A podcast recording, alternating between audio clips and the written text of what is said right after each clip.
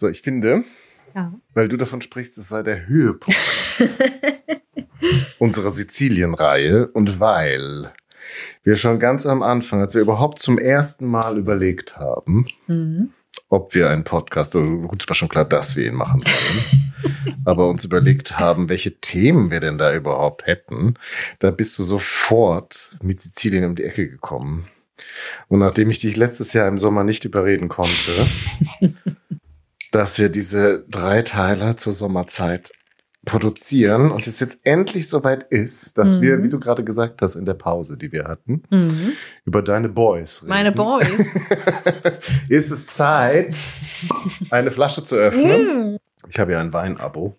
Also, Oh. Ich habe ihn nicht selbst ausgewählt und äh, da sind immer verschiedene Länder zusammengestellt in diesem äh, Degustierpaket. Mhm. Den Italiener habe ich bereits ähm, alleine getrunken.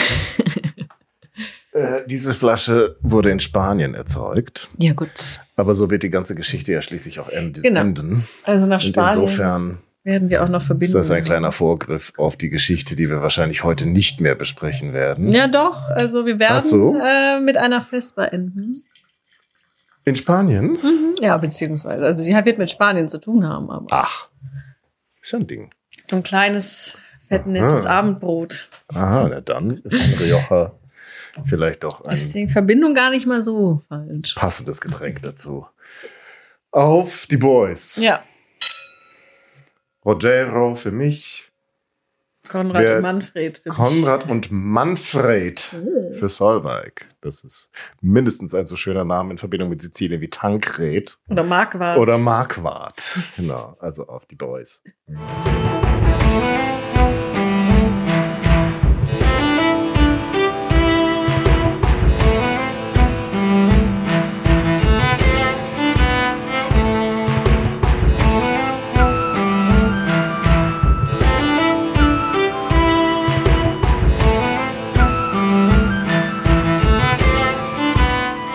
Also erstmal, hallo Solveig. Hallo da. Es ist schön, dass wir so lange zusammensitzen.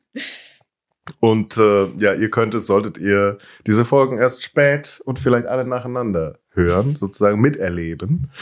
Diesen besonderen Tag in der Geschichte von Flurfunk-Geschichte, wahlweise Strandgeschichte. Und auch ja womöglich das letzte Mal. Nein, es Nein, wird nicht das, das letzte, nicht Mal letzte sein. Mal. Aber es wird nicht mehr so sein wie jetzt. Ja. Wahrscheinlich, wenn du in andere Gefilde nach Westfalen entweichst. wo noch nie jemand auf die Idee gekommen ist, von Westfalen Sizilien zu erobern. Aber du wirst Westfalen im Sturm äh, es. einnehmen. Und neue Boys. Neue Boy? ja, aber ich denke, ja. Sizilien bleiben wir beide immer treu. Auf jeden Fall. Und Ja. auch unseren Boys. Und die, die unterschiedlichen Boys, Genau. die wir da präferieren. Ja, Genau, es ist äh, also wunderbar, äh, dass wir diese Reihe machen Mhm. und immer noch auf dieser, auf diesem schönsten Flecken auf Gottes Erdball uns befinden. Im Geiste zumindest. Und es ist schön, dass ihr alle dabei seid.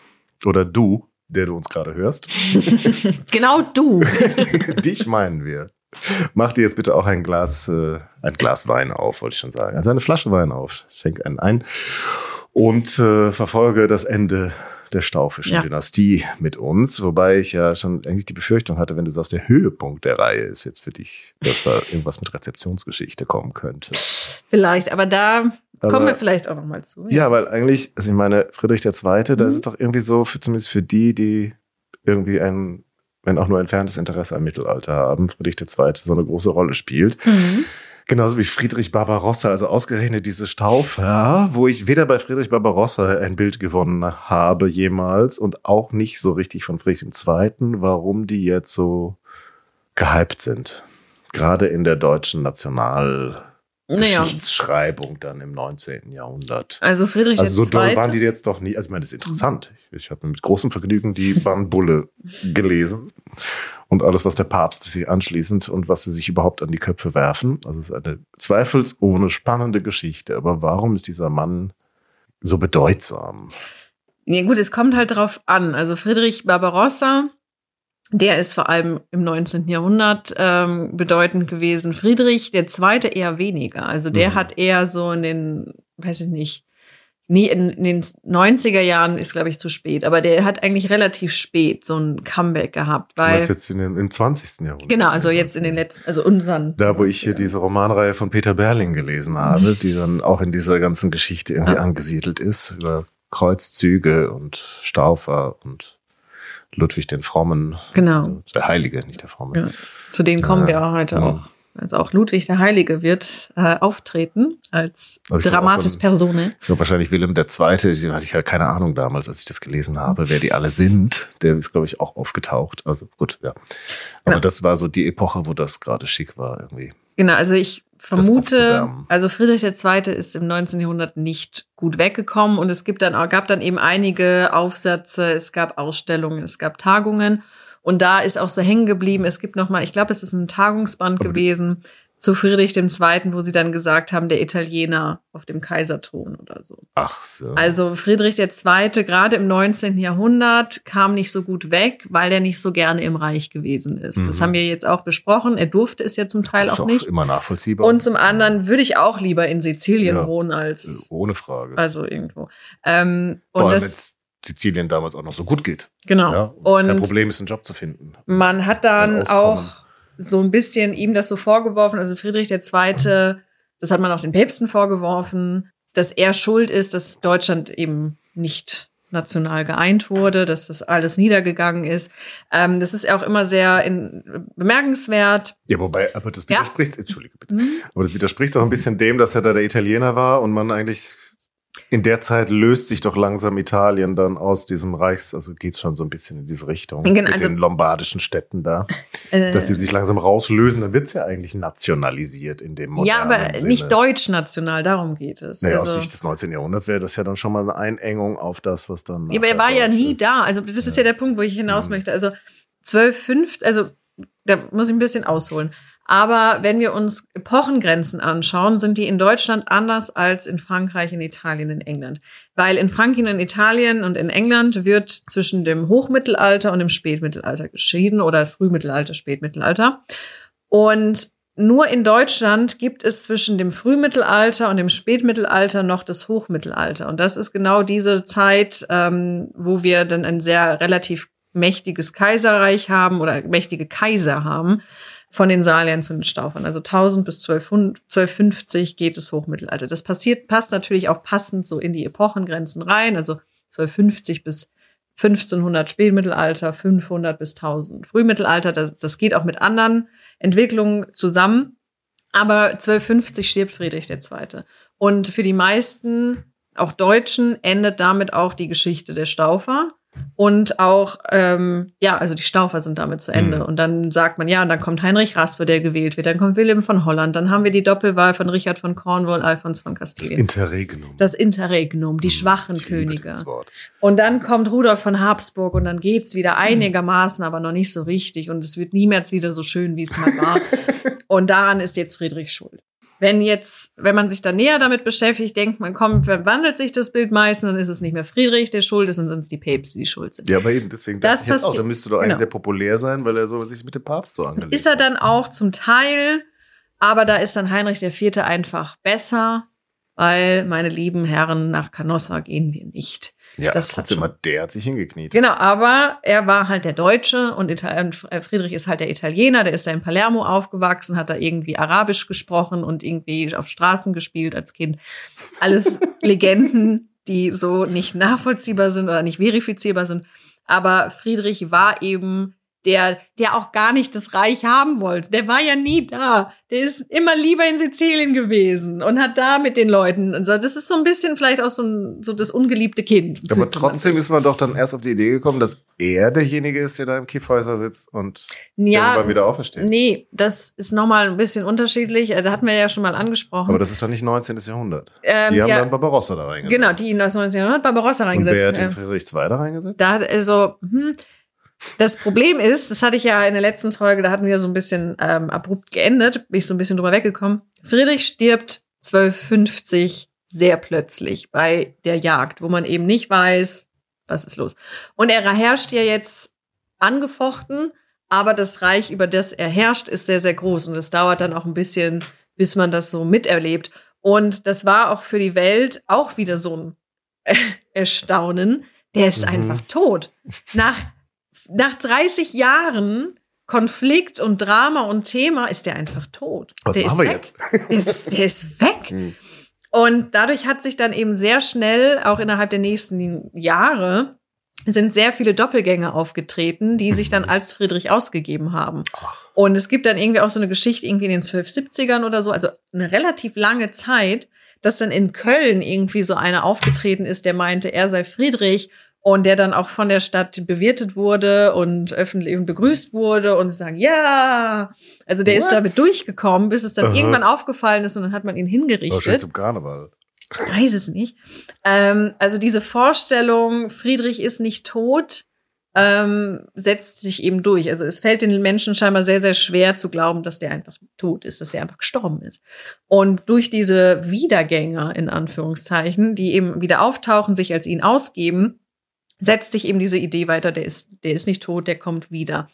Und da kommt das dann so ein bisschen, ob das dann auch schon der Küffhäuser ist, aber das ist dann so eine Idee, die dann eben im 19. Jahrhundert aufgegriffen wird mit dem Küffhäuser, der Kaiser, der nicht tot ist.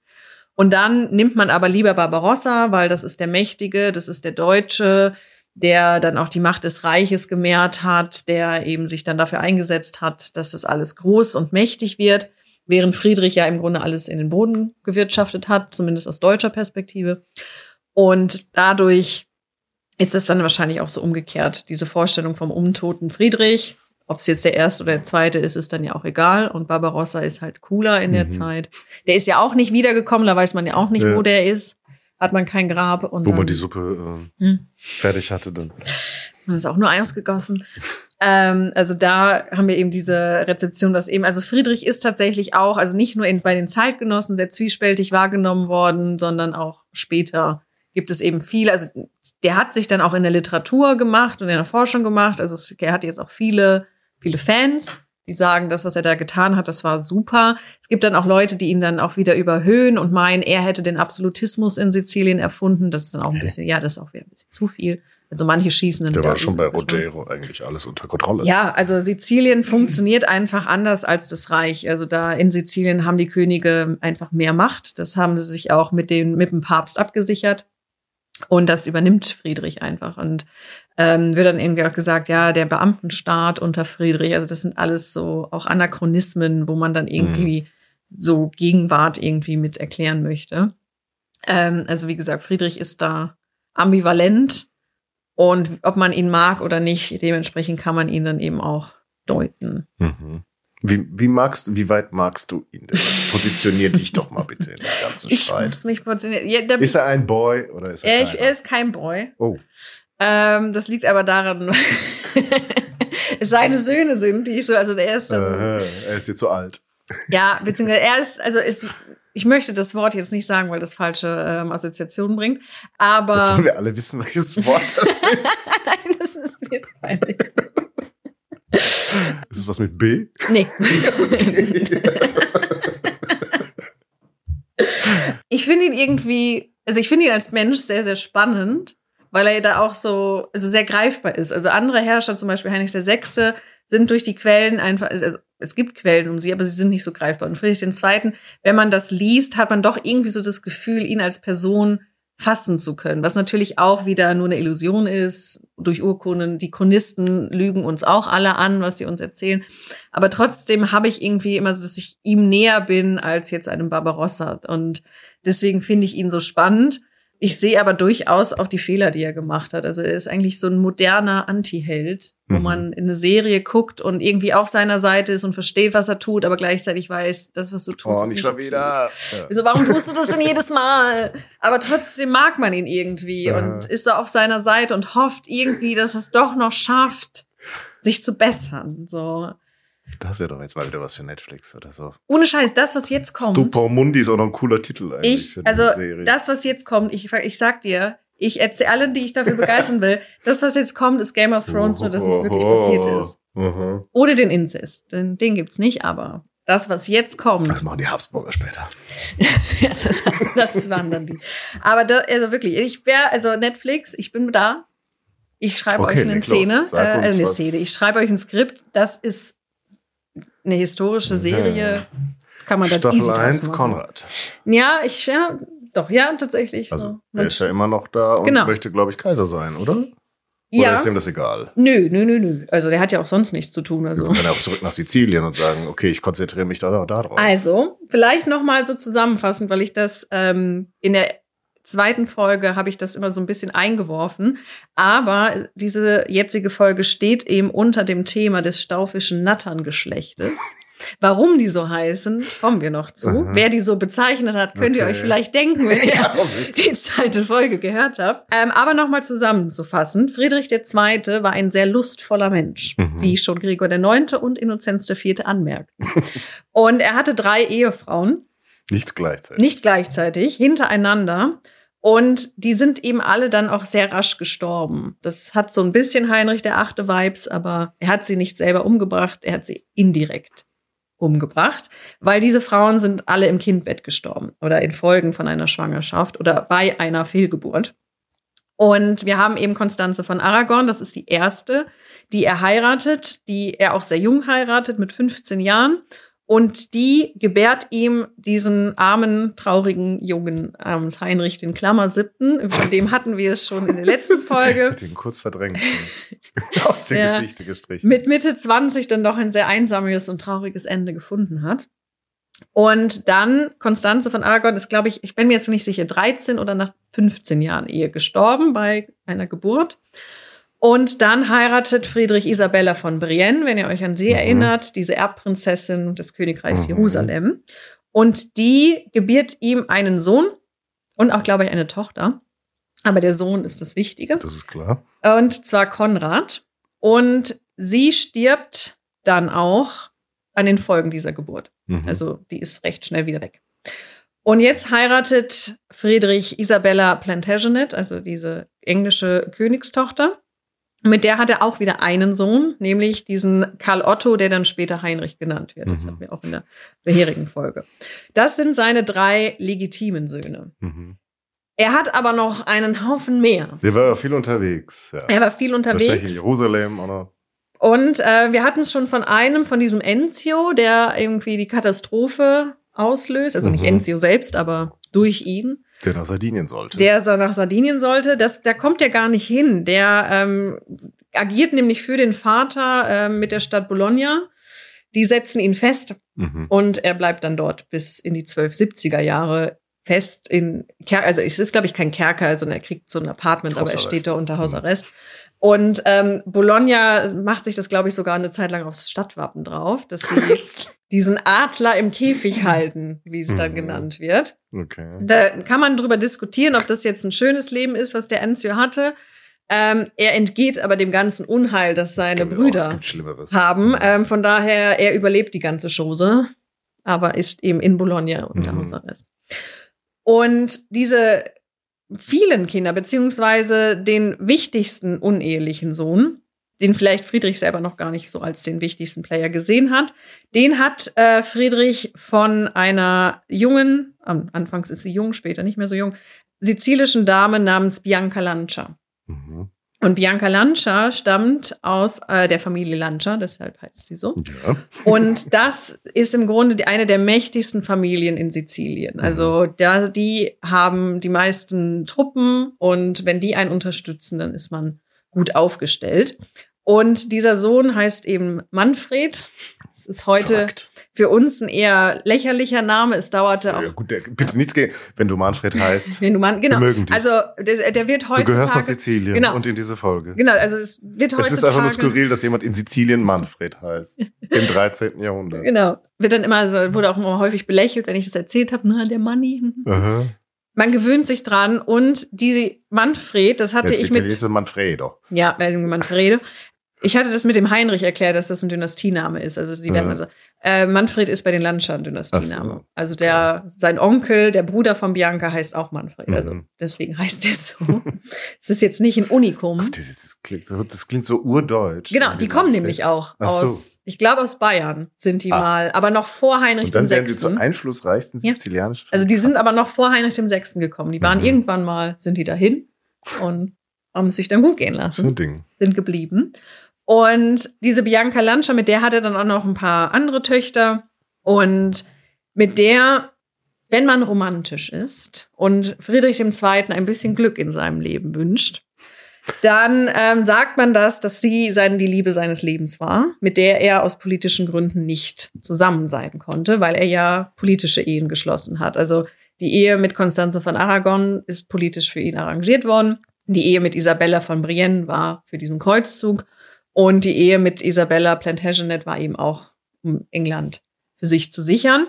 Und die haben sich scheinbar schon in den 1220ern kennengelernt. Also da war er Mitte 20, und ja, waren dann auch. Die Camilla von Sizilien. Genau, im Grunde, also wenn man es möchte, kann man es dann die Geschichte von Charles und Camilla hier drin sehen. Mhm. Die Frau, die er eigentlich haben wollte, aber nicht haben konnte.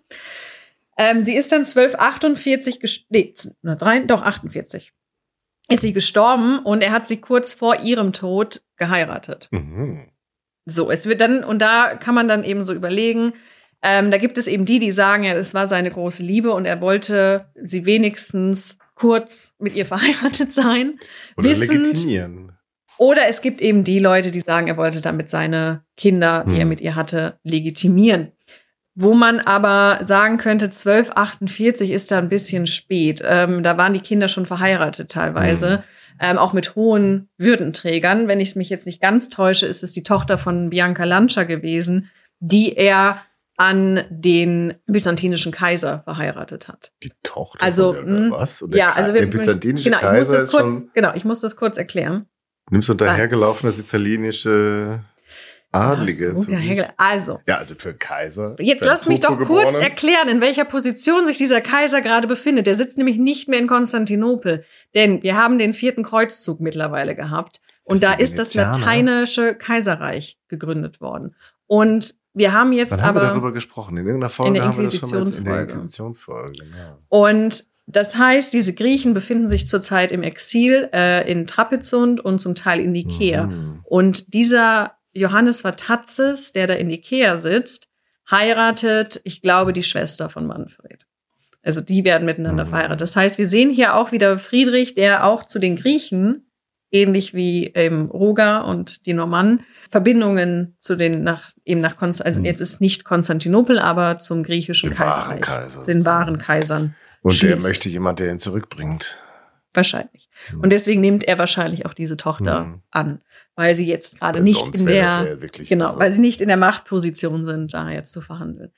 Und das heißt, die sind eben schon hochkarätig verheiratet. Es man braucht ihn, auch Manfred ist schon verheiratet, mhm. man zu legitimieren, ist dann ja, gut, wenn er sich Sorgen machte, dass es ihm nachher so ergeht wie den Normannen, dass ihm da was fehlt, ja. Junge fehlt. Er hat aber noch Konrad und er hat noch Heinrich und also. Ja, aber du weißt ja, wenn der Papst da hinter denen her ist oder so. Ja, aber der Papst hat das eh nicht anerkannt. Oder also in den Augen ja. der Kirche ist auch Manfred später nicht legitimiert. Das ist mhm. immer der unehelich geborene Sohn. Also von daher ist eben so die Frage, wofür willst du die legitimieren? wenn sie ja eigentlich so dann scheinbar die, schon gesellschaftlich Frau, Dann hat die Frau genervt.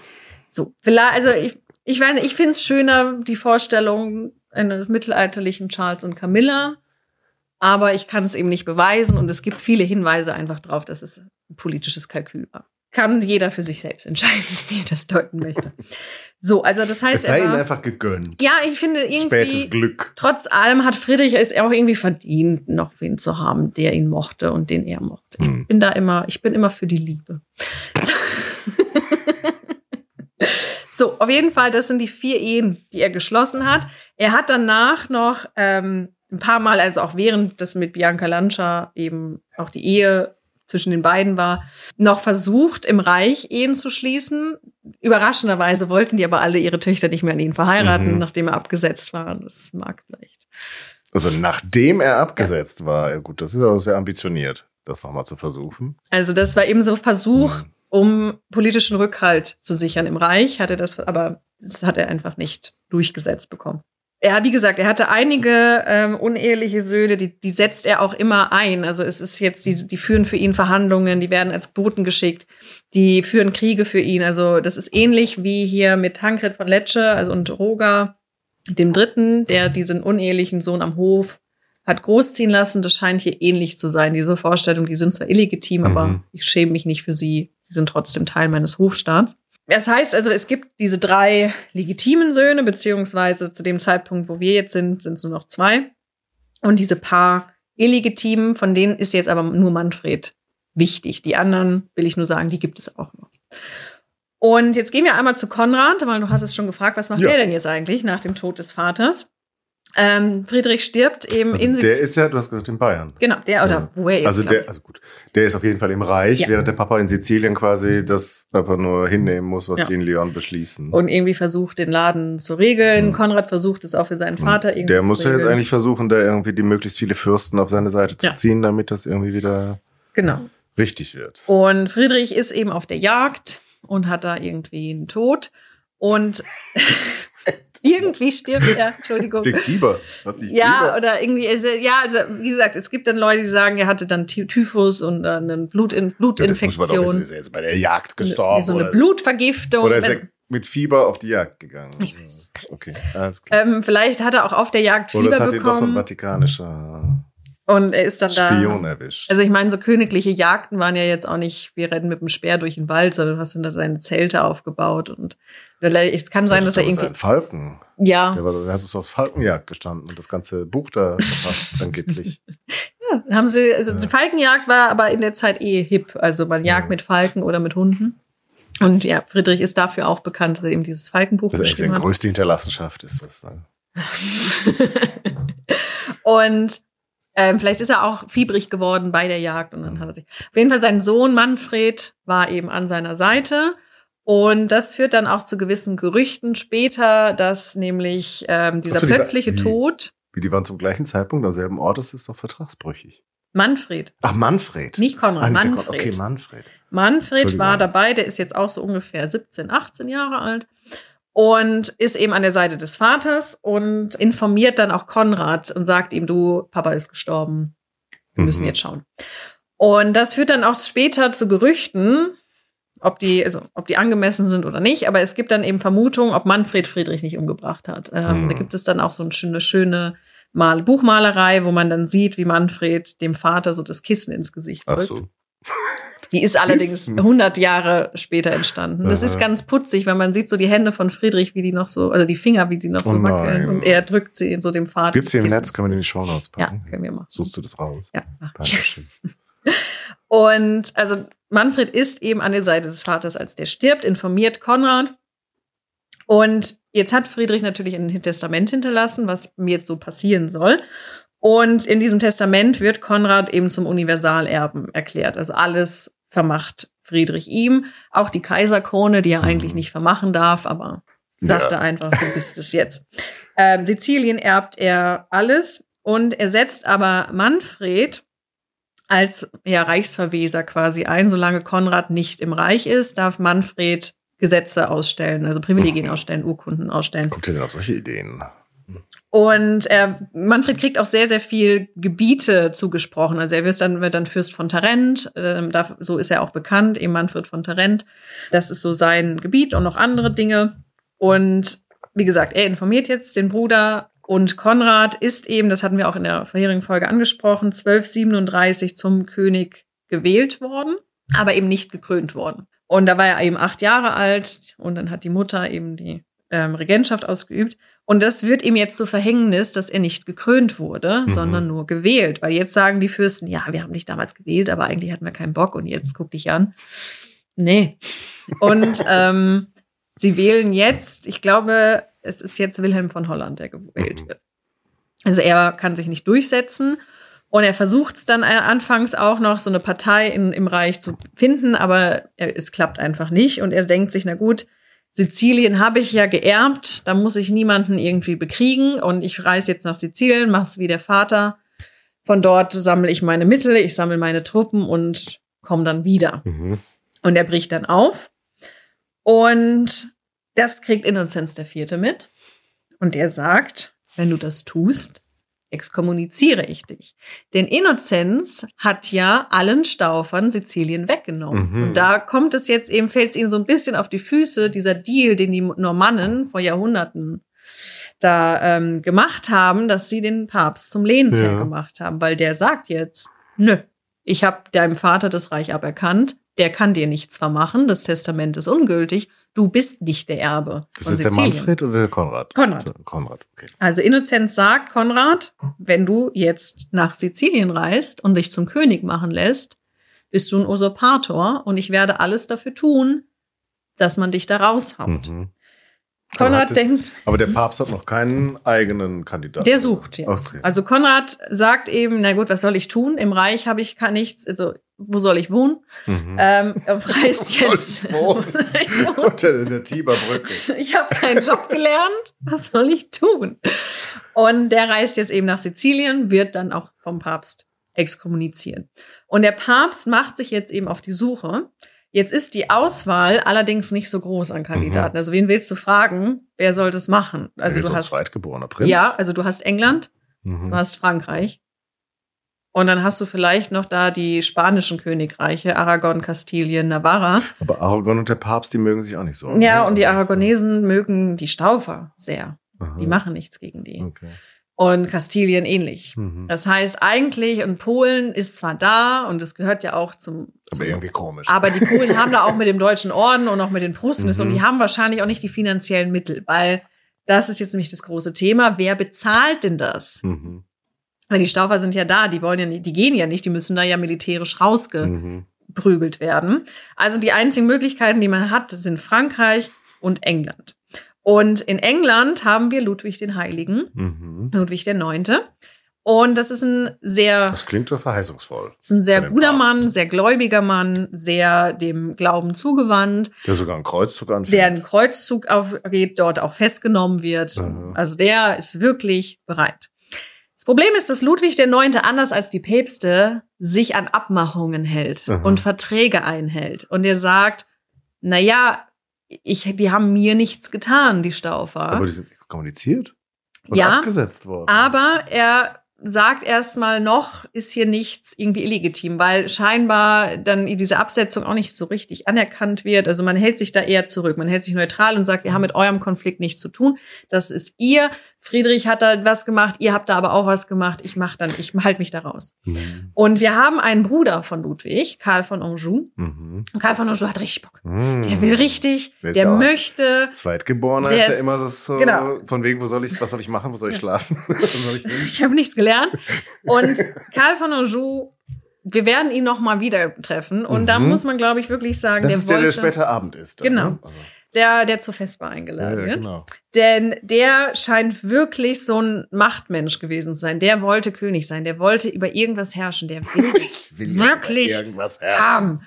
Und der sagt, ich bin dabei, auf jeden Fall, ich mache das für euch. Und mhm. Ludwig der Neunte sagt, nein, das tust du nicht. Ach so du lässt das bleiben. Und dann hat er gewartet, bis der in Ägypten ist? Mit naja, Kreuzzug ja, und ist dann los, nee, oder? also er muss sich schon an das halten, was sein Bruder und König ihm sagt. Und wenn der Bruder und König sagt, wir machen da nicht mit, die Staufer haben noch eh nichts gesagt oder nichts getan, dann wenn darf der Karl nicht. mir Land verspricht, könnte mir der Bruder Karl aber darf eigentlich nicht. egal sein. Karl ja. darf nicht und Karl macht's auch okay. nicht. Karl, der, da ist das Machtwort, da äh, hat der Bruder tatsächlich ein Machtwort gesprochen.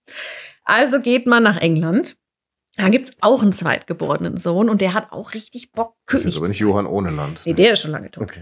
Es ist Richard von Cornwall. Okay. Und dass der richtig Bock drauf hat, König zu werden, merken wir daran, dass der sich zur deutschen Königswahl stellt. Ach so. Das ist dann die Doppelwahl zwischen Ach. Richard von Cornwall und Alfons von Kastilien. Die wollen beide römisch-deutscher König. Ich glaube, du müssen mir noch mal eine Folge machen, wo du mir das erklärst. Ich habe noch nie davon gehört, dass ein Engländer und ein ja. Spanier zur Wahl im Reich. Weil sie es ja innerhalb nicht schaffen. Also und dann holen sie sich Kandidaten von außen nach dem Motto, na hier vielleicht den.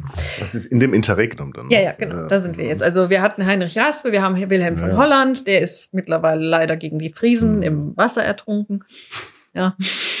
Mit dem Pferd im Eis eingebrochen und gestorben. Und jetzt haben wir eben diese Doppelwahl. Jetzt geht Innozenz zu Richard und sagt, hey, ich habe ein viel besseres Land für dich. Sizilien, da musst du dich auch gar nicht wählen lassen. Du musst es einfach nur erobern. Mhm. Und Richard von Cornwall sagt erstmal, ja, das klingt gar nicht schlecht. Was ist denn da los? Erzähl mir mal, gib mir mal dann ein bisschen so einen kleinen Briefing. Jetzt ist das Problem, die, ich hatte es angesprochen, die Kurie hat immer Geldmangel. Die mhm. haben nie Geld. Kriege sind sehr, sehr teuer. Und der kann auch da wieder so einen Zehnten von seinen Klöstern ja, nehmen. Können, macht er auch. Mhm. Aber da. Von seinen Weingütern vielleicht auch. Ja, das aber das rein. reicht nicht. Und vor allem steht in diesem Vertrag, den man den Richard von Cornwall vorschlägt, drin, er muss bezahlen. Er muss diesen Kriegszug bezahlen und kauft und damit im Grunde sich diese Krone erkaufen. Aber wenn er so ein Nachgeborener ist, wo holt denn der das her? Das muss halt der Bruder, ne? Hat er auch einen Heinrich, den dritten hat er als Bruder und da muss man dann vielleicht mal fragen, ob der Bruder vielleicht was, mhm. was gibt. Und ne, er hat ja auch noch gewisse eigene. Und dann die ganzen Erinnerungen. Leute von England darunter hm? schaffen? Oder halt Söldner anwerben von irgendwo. Auf jeden Fall hat ja schon mal funktioniert von der mhm. Normandie aus. Also.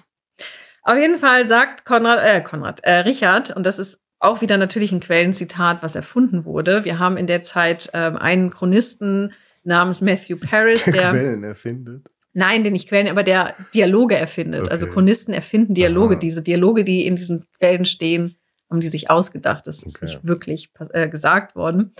Der Hauptchronist dieser Zeit ist Matthew Paris. Der heißt zwar Paris, aber er kommt aus England, lebt in England, schreibt in England. Und aus bestimmten Gründen zu denen wir später vielleicht noch kommen, kurz, ähm, hat er ein Problem mit der Kurie. Der mag die gar nicht. Also die englischen Prälaten mögen die Kurie eh nicht.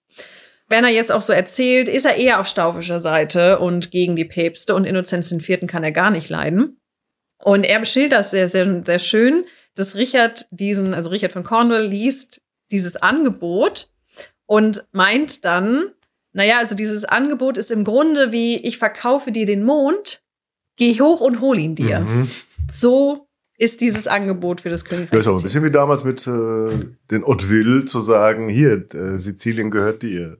Die mussten ja auch erstmal da. Ja, aber da war, die waren ja schon da. Also die Eroberung war ja schon stattgefunden. Also die hatten das Land ja schon erobert. Sie haben einfach nur ihren gegenwärtigen Zustand abgesichert. Und nee, Sizilien haben wir gesagt, noch nicht. Achso, die Insel Sizilien, ja. Genau. Also, das stimmt. Hm. Ja, da, aber ja. den Rest hatten sie schon. Ja, das war so eine ähnliche Idee, ne? Du, ja. Du bekommst Sizilien, hol es dir. Wobei da. Die war natürlich schon ein bisschen vor der Tür. Genau, und wahrscheinlich hatten die das schon gesagt, so nach ja. dem Motto, das erobern wir auch noch, gib uns das schon mal mit, da musst, sparst du dir eine Urkunde. Ähm, hier ist es wirklich, du musst 130.000 Mark zahlen und dann gehört's dir. Und 130.000 Mark so im Verhältnis also so 100.000 hatte schon Richard Löwenherz gekostet, mhm. die, die sich an die erste Folge erinnern. Bin mir nicht so sicher. Ich hatte das mal runtergerechnet, aber es wird, glaube ich, wenn ich jetzt nicht kompletten Bullshit erzähle, ich glaube so das Bruttoinlandsprodukt Englands in der Zeit, also mhm. wir besprechen, ja, ja, nee, ist jetzt klar, hochgerechnet, sind damals ungefähr so 30.000. Also, nicht, dass ich jetzt wüsste, wie es heute ist. Nee, oder, aber äh, nur im Verhältnis, wie viel 100.000 hier sind. Also das ist schon auch für damals, also ist viel Geld. Hm. Oder beziehungsweise, nee, ist sogar weniger, sind glaube ich irgendwie 6000 oder so. Also das ist hier riesen, das sind hier im Grunde, wenn man es mit heute vergleicht, Millionen, vielleicht sogar Milliardenbeträge, hm. die hier jetzt geschoben werden. Ähm, es ist allerdings noch ein recht günstiger Deal. Ich hatte das auch mal rausgesucht. Also Heinrich III. führt gleichzeitig Krieg mit der Gascogne. Das kostet ungefähr 30.000. Und Ludwig Neunte, wenn der auf seinen Kreuzzug geht, das hat auch irgendjemand mal zusammengerechnet, da ist man bei einer ein Million. Mehr, ja. Also es ist noch im Rahmen. Aber es muss erstmal gestemmt werden. Ja, für nix. Für, ja, erstmal für nichts. Also das ist, du bezahlst es und dann schickst du noch deine eigenen Truppen und dann schauen wir mal, ob es klappt. Aha.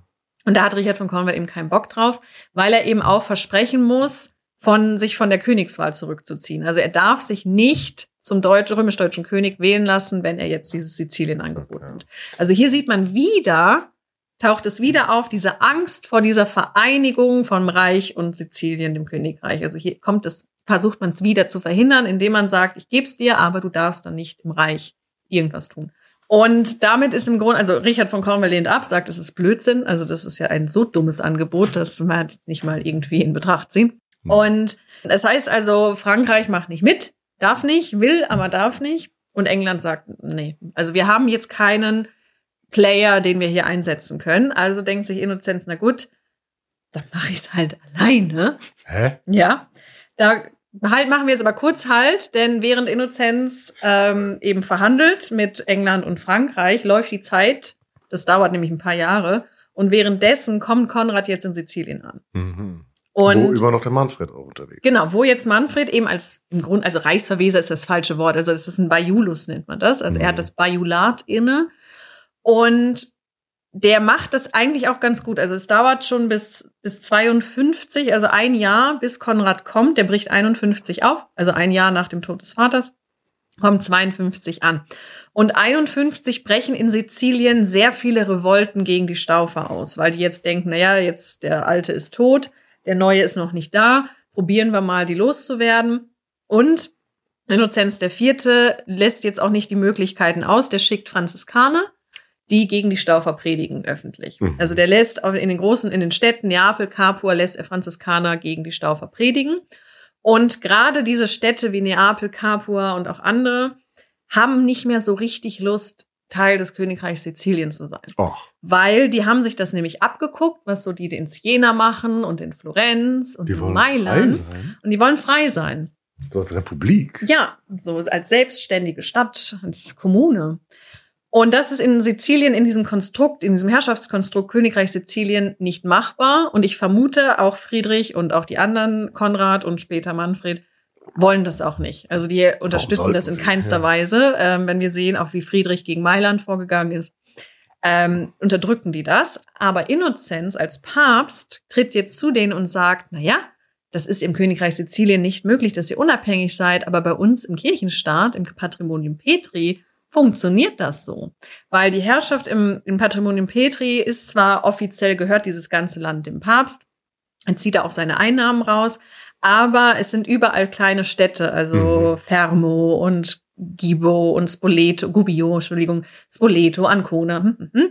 Und die sind als Kommunen, verwalten die sich selbst, okay. müssen aber immer dem Papst eben dann okay, ja. ein paar Gefallen tun, wenn er mal fragt, müssen gewisse Abgaben geben. Das wird dann auch von den Päpsten so das sanfte Joch genannt, das Jugum Suave. Das ist, so? ein, ist ein Quellenzitat. Mhm. Wie heißt ähm, das nochmal? Das Jugum Suave, glaube ich. Mhm. Also sanfte Joch, weil man eben sagt, naja, ihr untersteht uns hier schon und müsst auch Abgaben zahlen, aber ihr seid weitestgehend frei in euren Entscheidungen. Und das bietet Innozenz jetzt auch den Städten im Königreich an, Neapel, Capua, die da schon länger Bock drauf haben. Und die fallen dann auch immer mal wieder ab. Und das wird immer mal wieder auch ein Problem für die ähm, Staufer. Dann werden die wieder erobert, dann unterwerfen sie sich, dann ist, dreht man ihnen kurz den Rücken zu, dann sind sie wieder weg. Ähm, und deswegen, also es gibt sehr, sehr viele Unruhen, gerade eben in diesem Gebiet um Neapel, Capua, das nennt sich die Terra di Lavoro, so heißt dieses Gebiet, weil dort es auch direkt an den Kirchenstaat angrenzt und von dort man auch von Seiten des, des Papstes sehr schnell mit den mhm. Truppen drin ist. Und das, diese äh, Aufstände werden von Manfred sehr gut niedergeschlagen. Der kriegt das sehr schnell unter Kontrolle. Das macht er nicht alleine. Er hat an seiner Seite noch einen anderen Sizilianer mit einem wunderbaren Namen, namens Berthold von Hohenburg. Aha, wunderbar. Ein schöner sizilischer Name. Und äh, Berthold von Hohenburg ist damals mit Friedrich, zu Friedrichs Zeiten. Ähm, beziehungsweise da kann man ihn am Hof nachweisen. Ähm, ob er schon vorher nach Sizilien gekommen ist oder unter Friedrich, das weiß ich nicht, aber man kann ihn eben zur Zeit Friedrichs nachweisen, ist schon ein bisschen älter als Manfred. Und die machen das jetzt zusammen und kriegen das auch hin. Und jetzt kommt Konrad ähm, nach Sizilien. Ich glaube, er geht in, in Foggia, glaube ich, von, von Bord und der Bruder begrüßt ihn und Konrad hat irgendwie nicht so richtig Lust auf Manfred. Also man weiß nicht, ob, ob wirklich was passiert ist, ähm, ob die ein Missverständnis hatten, ob Konrad grundsätzlich ein Misstrauen gegenüber seinem unehelich geborenen Bruder hat, oh. ob Manfred irgendwas getan hat in diesem äh, in diesen zwei Jahren, wo er die, das Bajulat innehatte, was Konrad nicht gefallen hat. Auf jeden Fall wird Manfred entfernt. Und ihm wird das Bajulat entzogen, ihm werden Güter entzogen. Er sagt nicht mal Danke. Nee, es werden Privilegien rückgängig gemacht, die Manfred verliehen hat. Also es wird ganz klar gemacht, mhm. ich bin hier. Du hast alles falsch gemacht, du bist was du gemacht hast. Einfach mal, du setzt dich kurz mal auf den Hocker und bist still. so. Und jetzt ist Konrad da und der macht das auch sehr, sehr gut tatsächlich. Also er jetzt in den nächsten zwei Jahren, er regelt das in Sizilien, dass man ihn einigermaßen akzeptiert. Also es gibt jetzt keine großen Aufstände gegen ihn. Und er schreibt auch Innozenz, können wir das hier bitte irgendwie klären? Ich fände das schön, wenn wir eine Einigung finden. Und das funktioniert auch so weit, dass Innozenz ihn von der Exkommunikation löst und sagt, okay, wir besprechen das. Jetzt muss man dazu sagen, dass im, im, im Jahr 1254 dieser dritte Sohn, von dem ich vorhin gesprochen hatte, dieser Heinrich Karl Otto, der ist gestorben in seinen Teenagerjahren. Man weiß auch nicht warum. Jetzt kommt Innozenz und sagt Konrad, pass auf, ich habe hier eine Liste von all deinen Vergehen dafür entschuldigst du dich, dafür leistest du Buße Mhm. und dann schauen wir mal, was passiert. Und man weiß, so wie Innozenz sich gibt, wie er sagt, das ist hier eine Farce. Also er möchte hier einfach nur Zeit schinden, vielleicht bis er irgendwie einen anderen Bewerber gefunden hat oder irgendwie zeigen, Konrad weigert sich hier mitzumachen. Also das ähnlich wie man es bei Friedrich gemacht hat, ihm so ein bisschen den zum Bösen zu machen. Und Konrad rechtfertigt sich über diese Liste. Und was ganz interessant ist, in dieser Liste steht unter anderem drin, Innozenz wirft Konrad vor, nicht nur, dass er die sizilische Krone usurpiert hat, sondern dass er diesen Bruder, diesen Heinrich, umgebracht hat. Dass er den ermordet hat. Achso, den, den Heinrich Otto. Genau, diesen kleinen. Nee, Karl Otto war das. Ja, genau, Heinrich Carlotto, dass er den umgebracht hat. Mhm.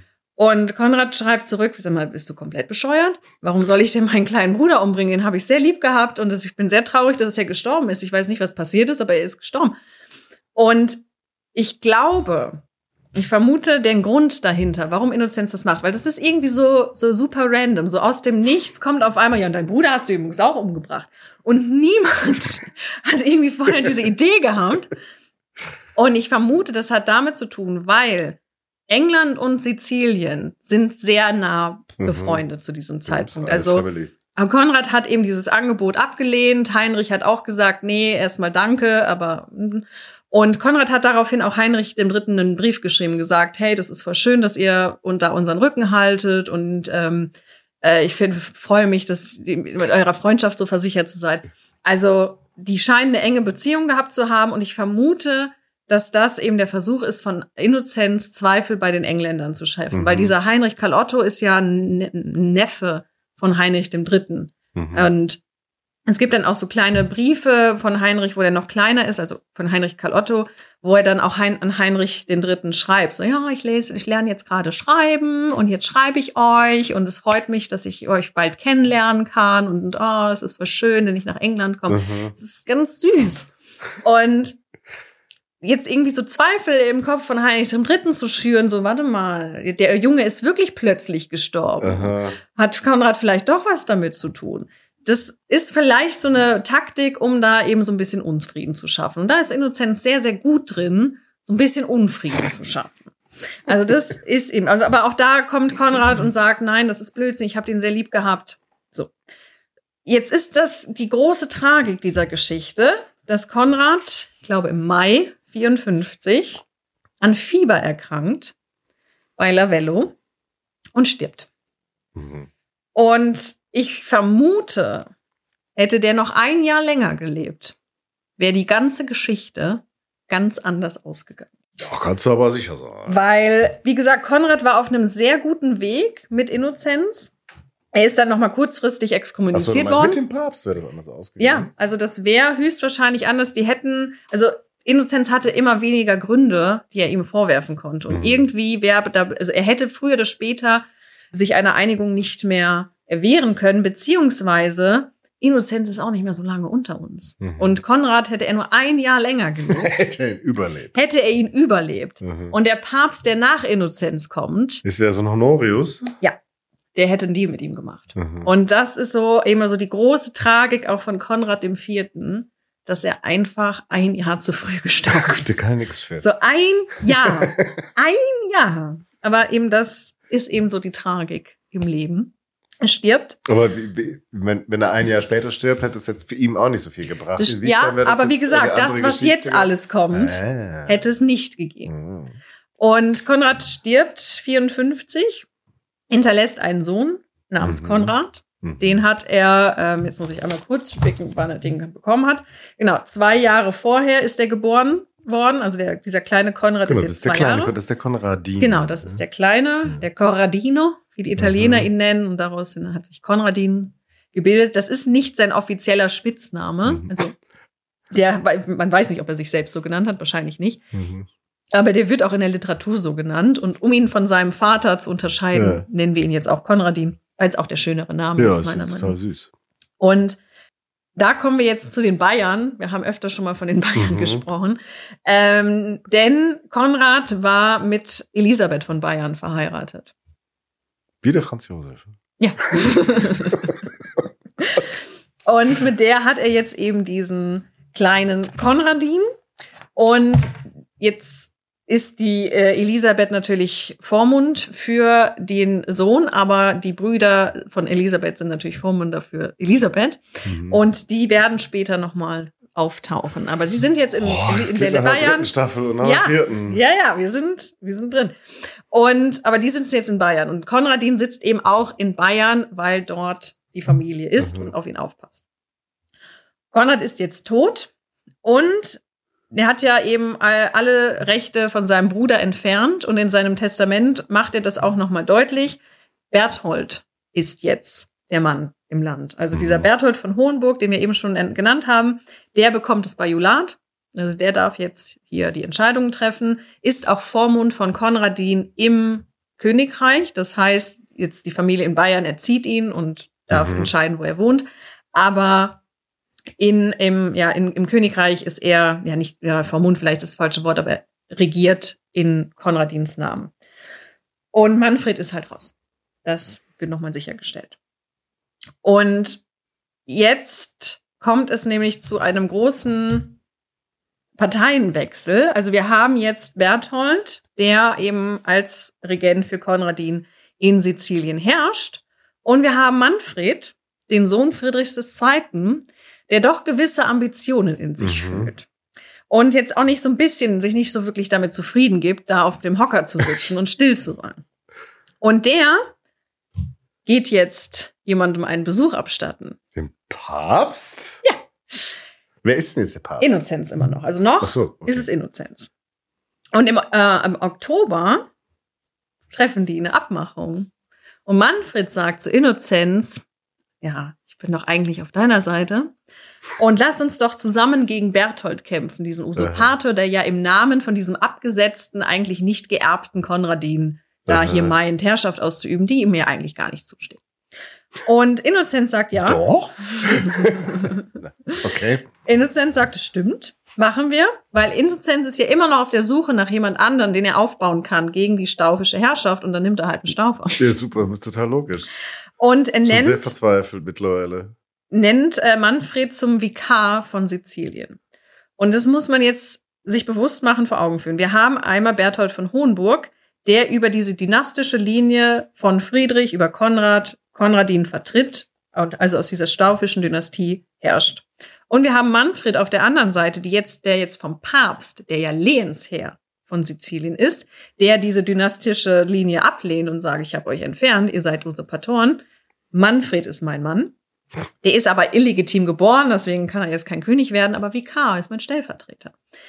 Jetzt sind wir nämlich auch mittlerweile bei so einer wahnwitzigen Idee, die Innozenz hat, beziehungsweise die ich vermute, die er hat. Die kann ich nicht beweisen, aber ich vermute es, dass Innozenz nämlich mittlerweile den Gedanken hegt, England spielt nicht mit, Frankreich spielt nicht mit, die Spanier machen eh ihren eigenen Kram. Lass Sizilien doch einfach in den Kirchenstaat mhm. hineinnehmen. Wir sind doch direkt da, es ist doch eh eigentlich unsers, ist doch Quatsch, da immer so einen Mittelmann drin zu haben. Wir nehmen es einfach mit rein. Und da weisen. Und setzen also einen Vikar da. Genau, das, das weist es hin, mhm. hin, dass sie hier diesen Vikar nennen. Der ist ja auch noch ein Staufer irgendwie. Also da hat man dann auch noch mal so ein bisschen Kontinuität für die Leute. Aber es wird zum Kirchenstaat ernannt. Oder Teil, also Innozenz erklärt es auch, eben sagt, es ist jetzt. Beziehungsweise sagt, also irgendwie in so dem Zusammenhang sagt er so, es ist jetzt auch unsers.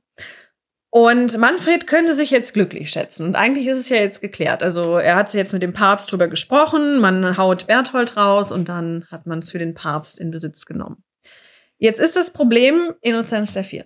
Denn Innozenz IV kommt jetzt nach Neapel, sagt, ich mache das mit dir zusammen. Und kaum ist er da, maßt er sich Kompetenzen an, die man im Vertrag eigentlich Manfred zugesprochen mhm. hat. Also er übernimmt, macht jetzt einfach Manfreds Job. Der ist, wie gesagt, auch irgendwie ist erst. Ist ja auch nur Stellvertreter. Ist ja auch nur Stellvertreter, ist auch irgendwie erst 18. Also dann denkt man sich auch so, ja, oh, der wow, kleine, okay. der kleine Boy, der soll Aha. mal auch weiterhin auf dem Hocker sitzen. Wir machen, wir erklären ihm mal, wie das geht. Was will, was will er denn tun? Also man, also Manfred merkt eben schon von ähm, päpstlicher Seite, meine dieser Vertrag ist eigentlich eine Farce. Hier wird überhaupt nichts in, in, meiner Richtung akzeptiert. Meine Rechte werden nicht akzeptiert. Der macht hier, was er will. Und jetzt kommt es eben zu einem privaten Eklat. Manfred hat nämlich privat so eine kleine Fehde am Laufen mit einem Borello d'Anglone. Und der, bitte, ja, Achso, ist der Name. der heißt so. Ja. Hm. Ähm, Borellus di Anglone heißt es im Lateinischen. Irgendein Attribut oder eine, eine Waffe oder was weiß ich. Und der, also da hat man irgendwie ähm, Stress miteinander. Also ich habe es gelesen als Erklärung, dass dieser Borello Manfred eben öffentlich als Bastard beschimpft hat. Und daraufhin haben eben auch die Anhänger von Manfred ihm eben den, den Hass geschworen. Und irgendwie Manfred ist unterwegs. Ich glaube, er möchte zum, zum Papst. Und irgendwie kommt ihm dieser Borello entgegen.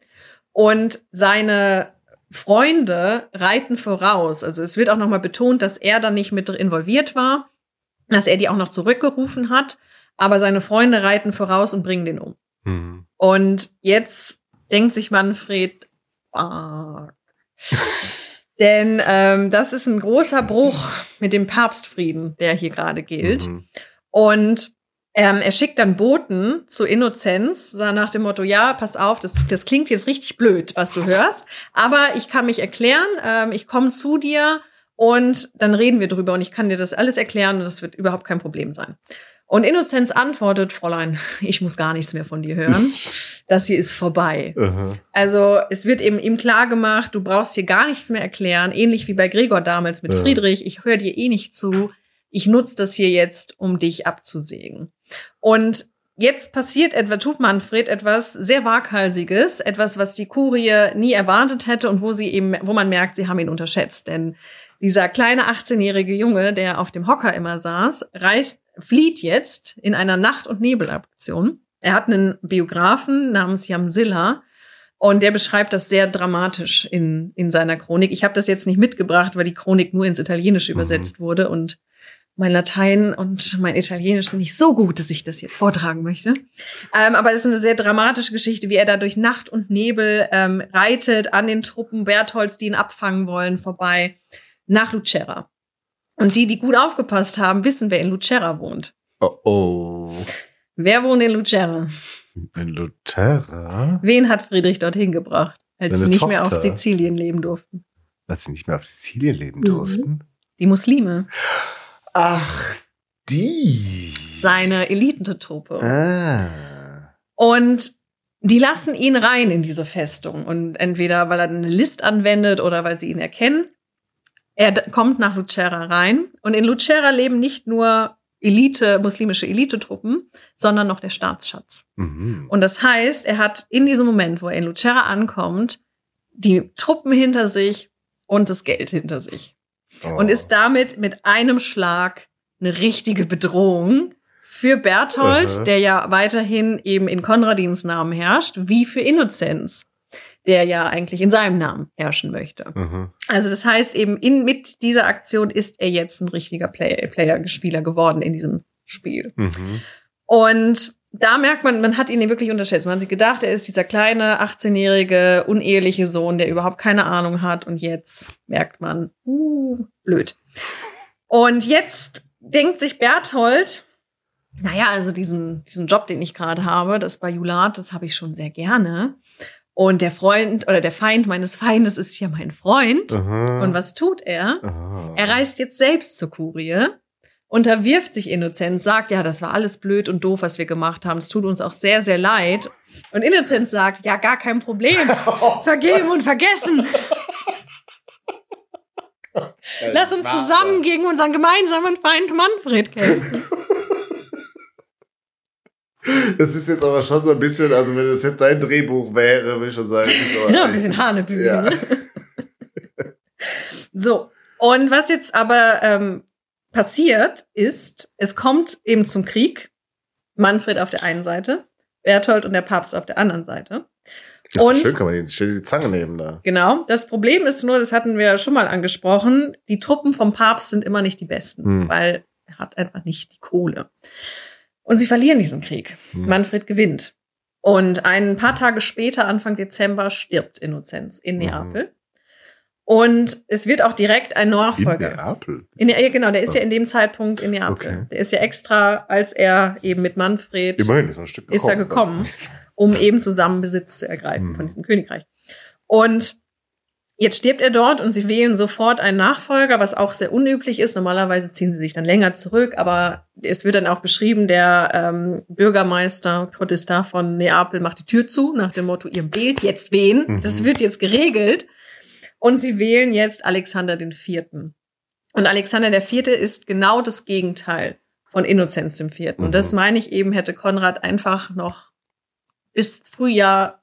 Ja, macht ja nichts, das ist doch der Konradin da jetzt. Genau, aber da kommen wir noch zu, was mit dem Konradin ist. Ähm, also Alexander der Vierte, den haben sie auch absichtlich gewählt, weil man eben sagte, es kann nicht sein. Wir reiben uns hier seit Jahren auf. Erst Gregor der Neunte, jetzt Innoz dann Innozenz Vierte. Wir machen das nicht mehr mit. Also es gab immer schon, das wird jetzt, hab ich, ich habe es jetzt sehr einheitlich erzählt, aber der Papst ist ja nicht nur der Papst, also oder die Kirche ist nicht nur der Papst, sondern da gibt es viele verschiedene. Es gibt Kardinäle und nicht alle Kardinäle waren auf der Seite von Innozenz IV. oder von Gregor IX. Und es gab tatsächlich eine recht starke Opposition unter den Kardinälen. Und da wird dann immer so getrennt zwischen den Spatzen und den Falken. Also die mhm. Falken wollen die Staufer weghaben und die Spatzen sind die, die eigentlich Einigung suchen. Die In Amerika sind es die Tauben. Die Tauben. Ja. Und die Friedensteile. Ähm, und in Innozenz war ganz klar ein Falke. Also das war der mhm. Falke, den sie hatten. Und Alexander der Vierte gehört eben zu den Spatzen. Und der hat auch von Anfang an, also Innozenz der Vierte und eben Reinhard von Jenne, so hieß er noch, bevor er Papst wurde, die haben sich auch überhaupt nicht leiden können. Also die haben sich räumlich getrennt, die mhm. haben überhaupt nicht die gleiche Politik ähm, durchgeführt. Und jetzt sieht man das eben auch so als Symbol. Also wir haben jetzt wen anders, wir versuchen jetzt Einigung. Und das versucht ähm, Alexander der Vierte auch. Das wird ihm immer ein bisschen abgesprochen. Das liest man auch in der Literatur immer so, ja, der hat dann einfach die Politik weitergemacht von Innozenz. Ach. Man kann äh, in den Schreiben, die er direkt nach seinem An Amtsantritt liest, feststellen, er hat's versucht. Er schreibt nämlich an Manfred, er schreibt an Konradin, in äh, natürlich Vertretung, und er schreibt auch an Berthold. Und sagt, hier, ähm, lasst uns treffen, lasst uns reden. Berthold ist da, Berthold unterwirft sich ihm natürlich mhm. wieder, kriegt dann auch ähm, Güter zugesprochen. Manfred, ob der geantwortet hat, wissen wir nicht, hat sich nicht erhalten. Mhm. Beziehungsweise es hat sich auch das Schreiben an Manfred nicht erhalten, aber man kann aus den Schreiben, die da sind, ablesen, dass man irgendwie mit Manfred kommuniziert hat. Und man schreibt eben nach Bayern und die sagen, ja, diese Idee, dass du Konradins Rechte bewahren möchtest und ihn zum König machen willst, das ist schon eine schöne Idee. Aber weißt du, wer noch angerufen hat und gefragt hat? Manfred. Und Manfred hat ja den Krieg gerade gewonnen. Und jetzt denken sich die Bayern, was ist verlässlicher? Mit dem Papst zu gehen und darauf zu hoffen, dass der nicht wieder seine Meinung ändert? Oder Manfred, die Vormundschaft oder die Regentschaft über Konradin anzugeben, mhm. ist ja der Bruder, der hat ja vorher auch schon einen guten Job gemacht. Was machen wir? Und jetzt muss man auch bedenken, dass die Bayern eine der wenigen Familien waren im Reich, die diese Lyoner Absetzungssentenz nicht akzeptiert okay. haben. Also für sie war Friedrich II. immer noch Kaiser gewesen, der war nicht abgesetzt gewesen.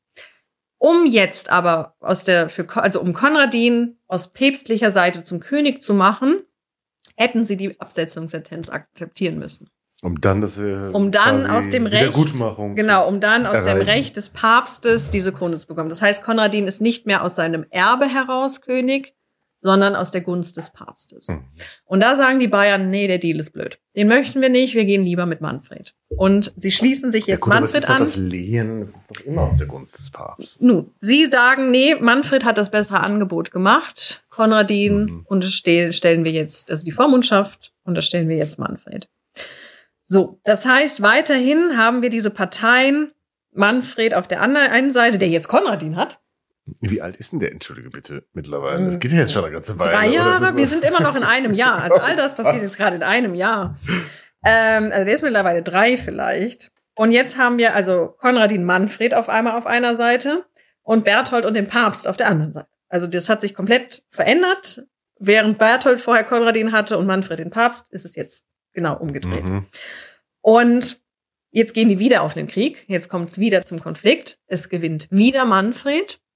Und jetzt, während dieser Krieg läuft, guckt sich auch Alexander nochmal um nach einer Alternative. Und Frankreich gibt ihnen immer noch eine Absage und sagt, es ist immer noch euer Ding, die Staufer haben immer noch nichts getan, was wir irgendwie seltsam finden. Lasst uns in Ruhe mit dem Scheiß. Jetzt ist Heinrich der Dritte in England, hat sich das angeguckt, hat sich nochmal dieses Verfahren überlegt und hat jetzt gedacht, mein Bruder wollte das ja nicht, aber ich habe ja auch noch einen zweiten Sohn. Mhm. Und irgendwie schmeckt es schon, dieses Angebot mit Sizilien. Da habe ich schon irgendwie Lust drauf. Ah. Und Heinrich sagt, gib mir das mal für meinen Sohn Edmund. Und Edmund wird im Mai 55 zum König von Sizilien aus Ernst. päpstlicher Seite erklärt. Und Heinrich III. verspricht jetzt. Was hatten wir jetzt wieder für ein Problem mit dem Manfred gehabt? Ja, mit jetzt ja, geklärt, oder nicht? Nee, mit Manfred war gar nichts geklärt. Der hat ja gesagt, wir machen, wir finden keine Lösung. Also man kann es auch von Manfreds Seite verstehen, nach den Erfahrungen, die der mit Innozenz gemacht hat, geht der nicht nochmal ein Deal mit dem Papst ein. Also da sind die Brücken einfach verbrannt. Da hat Innozenz einfach so gewütet, dass man sagt, nee, mit euch nicht mehr. Okay. Und jetzt haben wir Heinrich III., der von England sagt, ich schicke euch Geld, 130.000 Silbermark. Ich schicke euch ein Heer und mein Sohn, der kleine neunjährige Edmund, der wird dann König von Sizilien. Und Alexander sagt, ja, super, hurra, hurra. Denn ähm, während man jetzt im Sommer noch diesen Krieg führt, den ich schon angesprochen habe, hat nämlich auch Berthold keinen Bock mehr auf den Papst und sagt, ich lasse es sein, ich unterwerfe mich Manfred. Und jetzt haben wir Alexander mit dem englischen König gegen Manfred, Berthold und Konradin. Solveig, es wird langsam ein bisschen. Äh, ich weiß. Also, aber oh. es wird jetzt aufgeräumt. Du musst mal ins äh, Staffelfinale. Denn ähm, Berthold beziehungsweise Manfred hat nicht vergessen, was Berthold getan hat. Und denn ihm wird nicht verziehen, wie man es eigentlich erwartet, sondern es wird ihm der Hoftag gemacht, also es wird ein Hoftag gemacht in Balletta. Und da wird ihm der Prozess gemacht. Dann wird wegen Hochverrats zum Tode verurteilt. Der Manfred? Nein, Berthold. Ach, Berthold. Manfred verurteilt ihn. Ach so, ach, der, Entschuldigung. Wird den, macht, wird den jetzt los, weil es ihm auch zu blöd wird, weil es auch ihm zu kompliziert wird. Und ähm, natürlich gehört sich das nicht, dass man Hochadlige hinrichtet zu dieser Zeit zumindest nicht für solche Vergehen. Entwick in, in, gibt es dann Entwicklungen später. Und äh, Berthold wird ver, ver begnadigt, kriegt dann Kerkerhaft und wird dann zwei Jahre irgendwie ermordet. Von irgendwie. Weiß man. Der verschwindet. Weiß man auch nicht, wer den ermordet hat. Ähm, also da hat man sich einfach dem Gegner entledigt. Das mhm. heißt, jetzt sind wir Manfred Konradin, Alexander und Heinrich III. für den Sohn.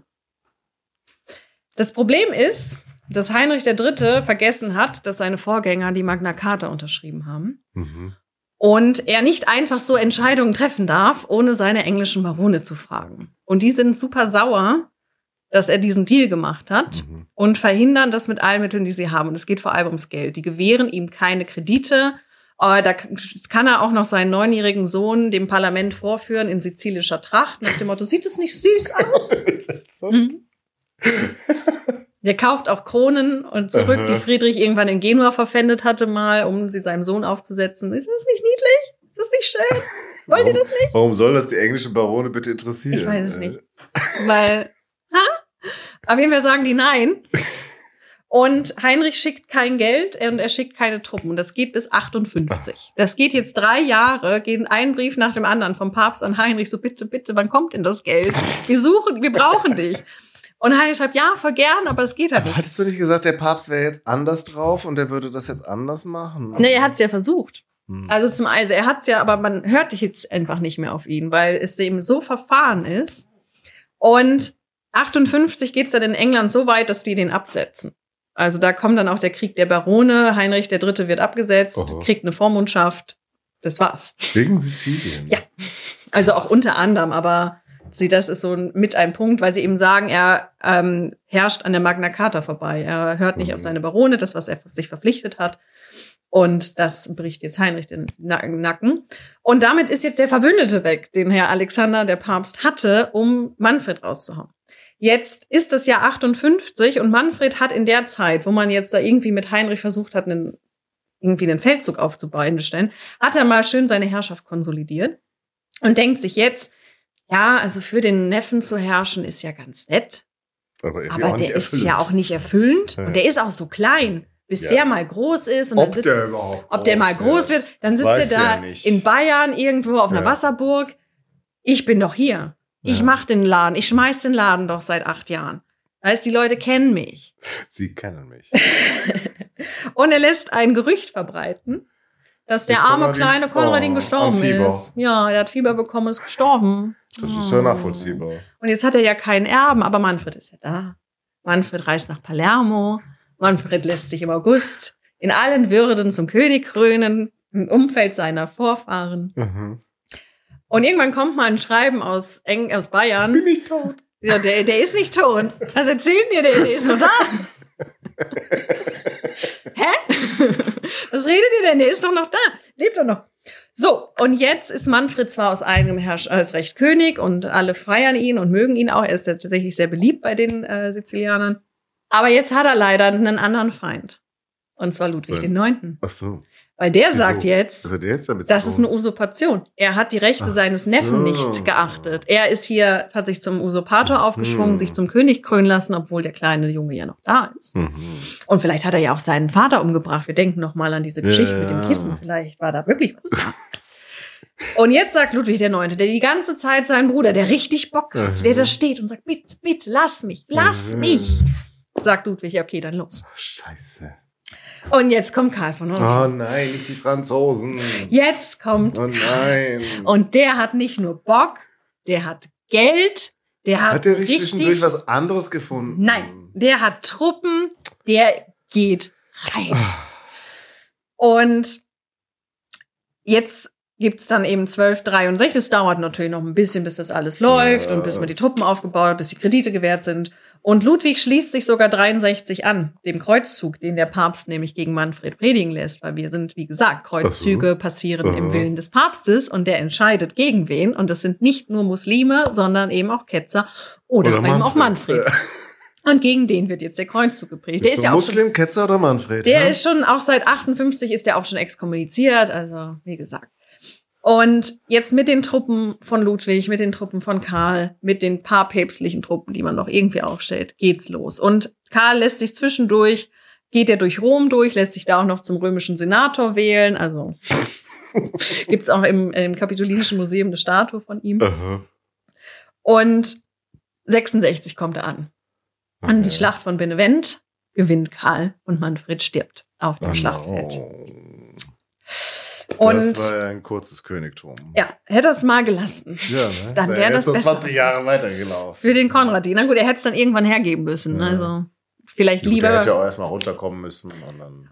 Und also der ist jetzt mittlerweile auch schon groß. Also der ist jetzt auch 17. Mhm. Also jetzt kann mhm. Konradin auch ein bisschen was selber tun. Das heißt, der kommt auch runter. Ja, der kommt. Denn, ähm, wie gesagt, der will also, auch wahrscheinlich. Also Manfred hatte Kinder, er hat eine Ehefrau, also seine Ehefrau Helena Kommt übrigens auch von den Griechen wieder.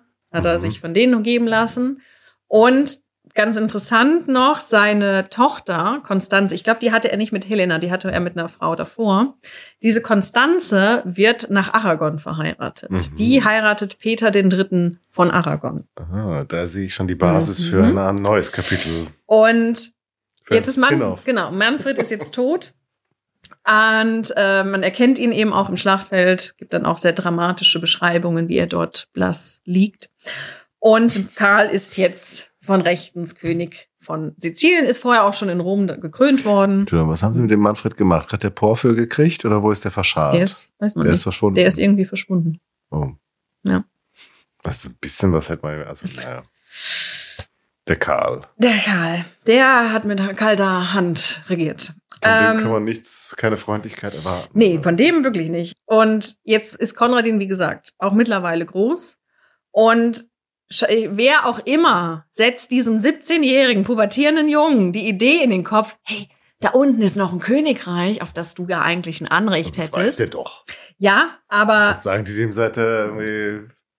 Man sagt ihm jetzt, aber jetzt, kann. jetzt kannst du es dir nehmen. Geh mal mhm. hin und hol's dir. Jetzt, wo der Karl von Anjou Jetzt, wo der Karl da ist. Aha. Der deinen bislang unbesiegbaren Onkel besiegt hat.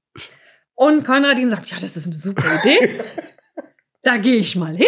Mit so ein paar bayerischen Söldnern? Ja, wobei irgendwie auch die Norditaliener da mitmachen. Also Genua, glaube ich, und Rom, nee, Rom nicht, aber ich glaube Genua und Pisa oder eine von beiden, die mögen sich ja gegenseitig nicht, begrüßen ihn auch mit wehenden Bannern. Also er wird da groß empfangen und dass er da so vielleicht sich ein bisschen überschätzt, kann man irgendwie verstehen.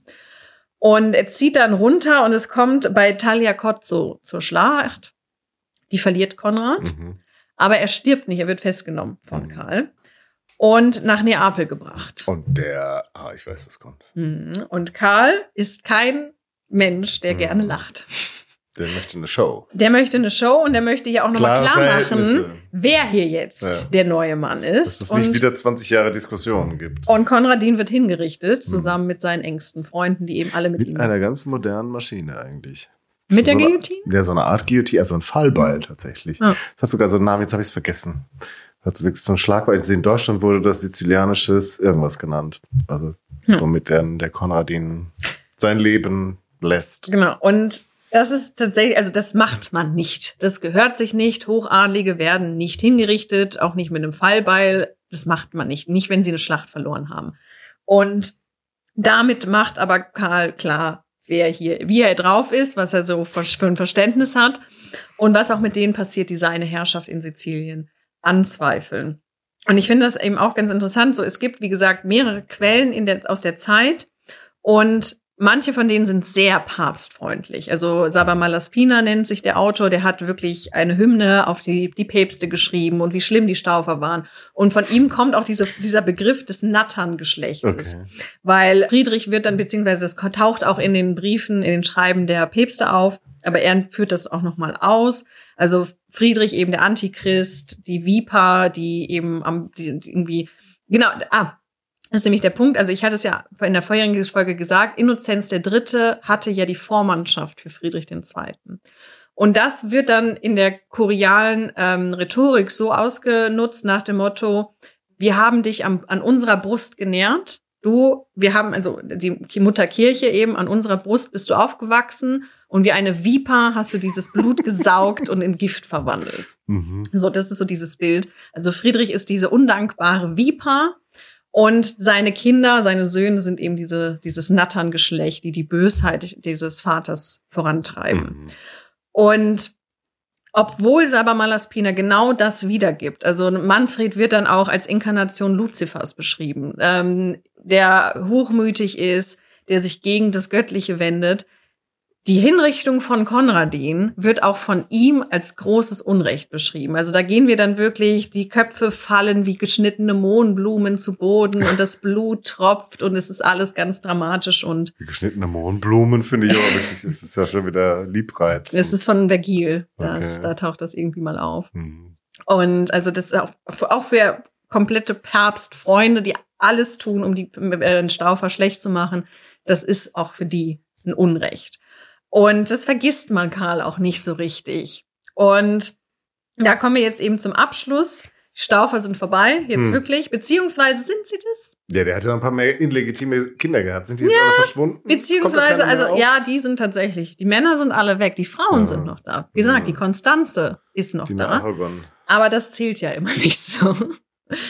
Ja, bei der anderen Konstanze war es wichtig nachher. Genau, hier ist es auch wichtig, mhm. denn ähm, Karl von Anjou ist jetzt in Sizilien Herrscher und macht sich mit seiner Herangehensweise nicht so viele Freunde, weil man mhm. muss wirklich im Kopf behalten, Friedrich war ambivalent, da gab es Leute, die mochten ihn, da gab es Leute, die mochten ihn nicht. Manfred war sehr beliebt, trotz allem, also den fanden mhm. die wirklich toll. Er hat den umgebracht, also er ist schuld, dass Manfred tot ist und weg ist. Und dann hat er auch noch diesen armen kleinen Jungen, diesen fehlgeleiteten kleinen Jungen hinrichten lassen.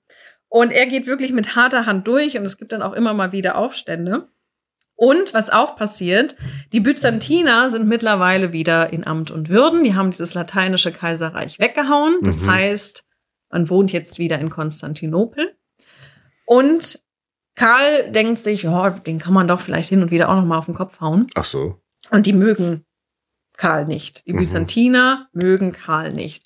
Und jetzt muss man im Kopf behalten, das ist jetzt nicht mehr der, der mit Manfreds Schwester verheiratet war. Gut, aber, aber also, man hat diese Familienbindungen gehabt, also der Vorgänger war das. Solange man niemand Neues heiratet. Also äh, man hatte eben, also die Byzantiner sind eigentlich auf staufischer Seite, das hat man sich mit Heiratsverbindungen eben deutlich gemacht. Und Aragon auf der anderen Seite hat auch ein Problem mit Karl von Anjou. Auch die mögen den nicht. Und da haben wir jetzt eben diesen Peter den Dritten, der mit dieser Tochter von Manfred der jetzt König von Aragon. Der jetzt König von Aragon wird. Und 1282, das ist jetzt eine Weile her, sind jetzt 15 Jahre vergangen, aber die Sizilianer haben keine Lust. Und wir haben schon gelernt. Die vergessen nicht. Die vergessen nicht. Also Heinrich VI. hatte Attentatsversuche über sich ergehen lassen. Nix. Also da kann man ähm, immer noch, da kann man sich erinnern. Genau. Ja. Ähm, Friedrich II. musste Attentate über, oder Versuche über sich ergehen lassen. Und jetzt sagt die Bevölkerung, auch Karl von Anjou, den wollen wir nicht mehr haben. Und man sagt dann, also beziehungsweise wen kann man fragen? Wer schürt auch so ein bisschen die Unzufriedenheit? Die Byzantiner und die Aragonesen gehen auch immer noch so ein bisschen, ja, der ist doch eigentlich doof, den mögt ihr doch eigentlich nicht. Und jetzt macht sich eben zwei Jahre, also 82 kommt es eben zu dieser sizilischen oder sizilianischen Vesper, dass sie ihn eben Arag äh, Karl, Karl von Anjou ähm, aus Sizilien rausschmeißen und sagen, wir wollen dich hier nicht mehr haben, er muss eben fliehen. Und jetzt, zwei Jahre später, denkt sich der Peter. Was ist denn jetzt die Vespa? Das muss ich noch genau, also das ist, mehr sagen. Also, ähm, vielleicht kannst du das sogar besser. Nee, ich kenne es nur, ähm, dass er eben im Gottesdienst war, bei einem, einer Vespa-Feier. Und dass dort dann die Bevölkerung oder auf dem Weg, wenn als er die Kirche Aber das verlassen war tatsächlich hat. Auch in Palermo, ne? Genau, in Palermo. Ich glaube, das ist ja das, das Hauptproblem, ja. was wir jetzt schon öfter auch angedeutet haben, dass das Festland und die Insel in es war zwar ein Königreich Sizilien, aber eben doch so ein bisschen unterschiedlich in der Entwicklung und in der strategischen Lage und Bedeutung. Und dass der Karl von Anjou, glaube ich, in, in dem, was dann das Königreich Neapel mhm. werden wird, einen ganz festen Stand eigentlich hatte, weil die auch irgendwie keine Chance hat, da irgendwie rauszukommen. Aber die Insel als sich dann freigekämpft mhm. hat genau. in dieser Nacht. Quasi. Also ich glaube, das hat auch damit zu tun, dass man einfach die Truppen auf dem Festland lässt, mhm. weil von dort ist man angreifbar. Und dann fährt man halt rüber, wenn man in Palermo was zu tun hat. Genau, wenn man da mal kurz äh, sich die Stadt angucken und dann möchte. Nur Abendessen möchte. Und dann ja. Und ich glaube, so war das, dass er dann eben an diesem Abendgottesdienst teilgenommen hat und auf dem Weg zurück haben sie ihn angegriffen und mhm. er musste dann fliehen aus Festland und ist dann nach Neapel geflohen und hat sich Aber dort. Aber damit war eben auch die, die Kontrolle über Sizilien, also über das eigentliche Sizilien, die Insel ja. Sizilien verloren. Ja. Also die haben sich dann, ich weiß nicht, wie, wie lange es gedauert hat, aber im Grunde war damit äh, die Herrschaft gebrochen. Genau, weil jetzt denkt sich nämlich Peter, meine Frau Konstanze, das hatten wir ja die schon ist mal. Die echte. Hatten wir ja schon mal mit einer Konstanze, ja. die da gewisse Rechte hatte, geerbt oder nicht. Und der wird, glaube ich, auch von den Sizilianern so gefragt, möchtest du nicht kommen? Hm. Und er macht das dann tatsächlich. Und 1284 wird diese Insel dann eben auch von ihm in Besitz genommen. Und dann wird auch das Königreich Sizilien gegründet, im, im, ähm, im Abstand zum Königreich Neapel. Hm. Und das ist jetzt eben auch dieser der Beginn von diesen also ich zwei ich glaube Königreichen. Nicht, dass das jemand jemals offiziell begründet hat, oder? Ja, er hat es schon. Also der würde wahrscheinlich gesagt so haben, wir sind jetzt König von Sizilien. Und wir müssen halt hinnehmen, dass da drüben auf dem Festland immer noch so ein Usurpator sein Unwesen treibt. Kann ich sein. Die, ich glaube nicht, dass die jemals offiziell gesagt haben, dass da drüben ist das Königreich Neapel und mit dem haben wir nichts zu tun. Ja, wobei sich diese Bezeichnung durchsetzt, weil wir haben später nämlich, ja, werden diese was, Königreiche wieder also, vereint. Also das ist, was Fakt ist, ja. so wie natürlich die DDR ja. existierte, aber wir trotzdem im Westen von der sowjetischen Zone sprachen. Das kann gut sein, da bin ich mir jetzt. Also so sprechen wir natürlich mhm. immer noch vom Königreich Sizilien, wenn wir in Palermo sind. Und sagen, dass da hinten haben wir halt noch nicht wieder zurück oder nicht befreit. Ähm, aber dass jetzt Fakt ist, dass in den nächsten Jahrhunderte ja. einfach zwei Königreiche existieren. Genau, also dann bin ich mir jetzt auch, bin ich in den Quellen auch nicht so sicher, was ich. Allerdings weiß, hast du natürlich insofern recht, dass die nachher, wenn dann über Aragon dann die Spanier da Einzug halten und dann, nachdem dann doch die Franzosen, Karl von mhm. Anjou etc. das Königreich Neapel wieder verlassen mussten, haben die jetzt nicht gesagt, wir, das Königreich Sizilien ist mhm. wiederhergestellt, sondern die haben tatsächlich und so eine Doppelnummer ist ja. sehr verwirrend. Nee, so eine Doppelnummerierung eingeführt. Dann hat man immer Peter der Erste ist der Dritte da, der Erste da und Ferdinand der Vierte in Sizilien, äh, nee, der vierte in Siz Neapel, der fünfte in Sizilien oder uns war immer, die haben immer so mehrere Nummern. Ja. Aber nicht mal in Klammern, sondern wirklich. Ja. Äh, Es ist dann, also ich weiß nicht, ob das der offizielle Name ist oder in der Literatur, aber ich habe dann immer auch vom Königreich beider Sizilien. Das ist, nee, nee, nee, nee, nee. Königreich beider Sizilien ist 1815 gegründet. Auf dem Na, Wiener ab, Kongress. das meine ich ja, aber trotzdem hat man es ja als getrennt dann trotzdem wahrgenommen. Also bis, bis Wien. bis zum Wiener Kongress ist es dann tatsächlich faktisch das Königreich Neapel und das Königreich Sizilien. Das hat in der Regel dann denselben Herrscher, ähm, der dann tatsächlich aber auch zwei Nummern Hm. führt.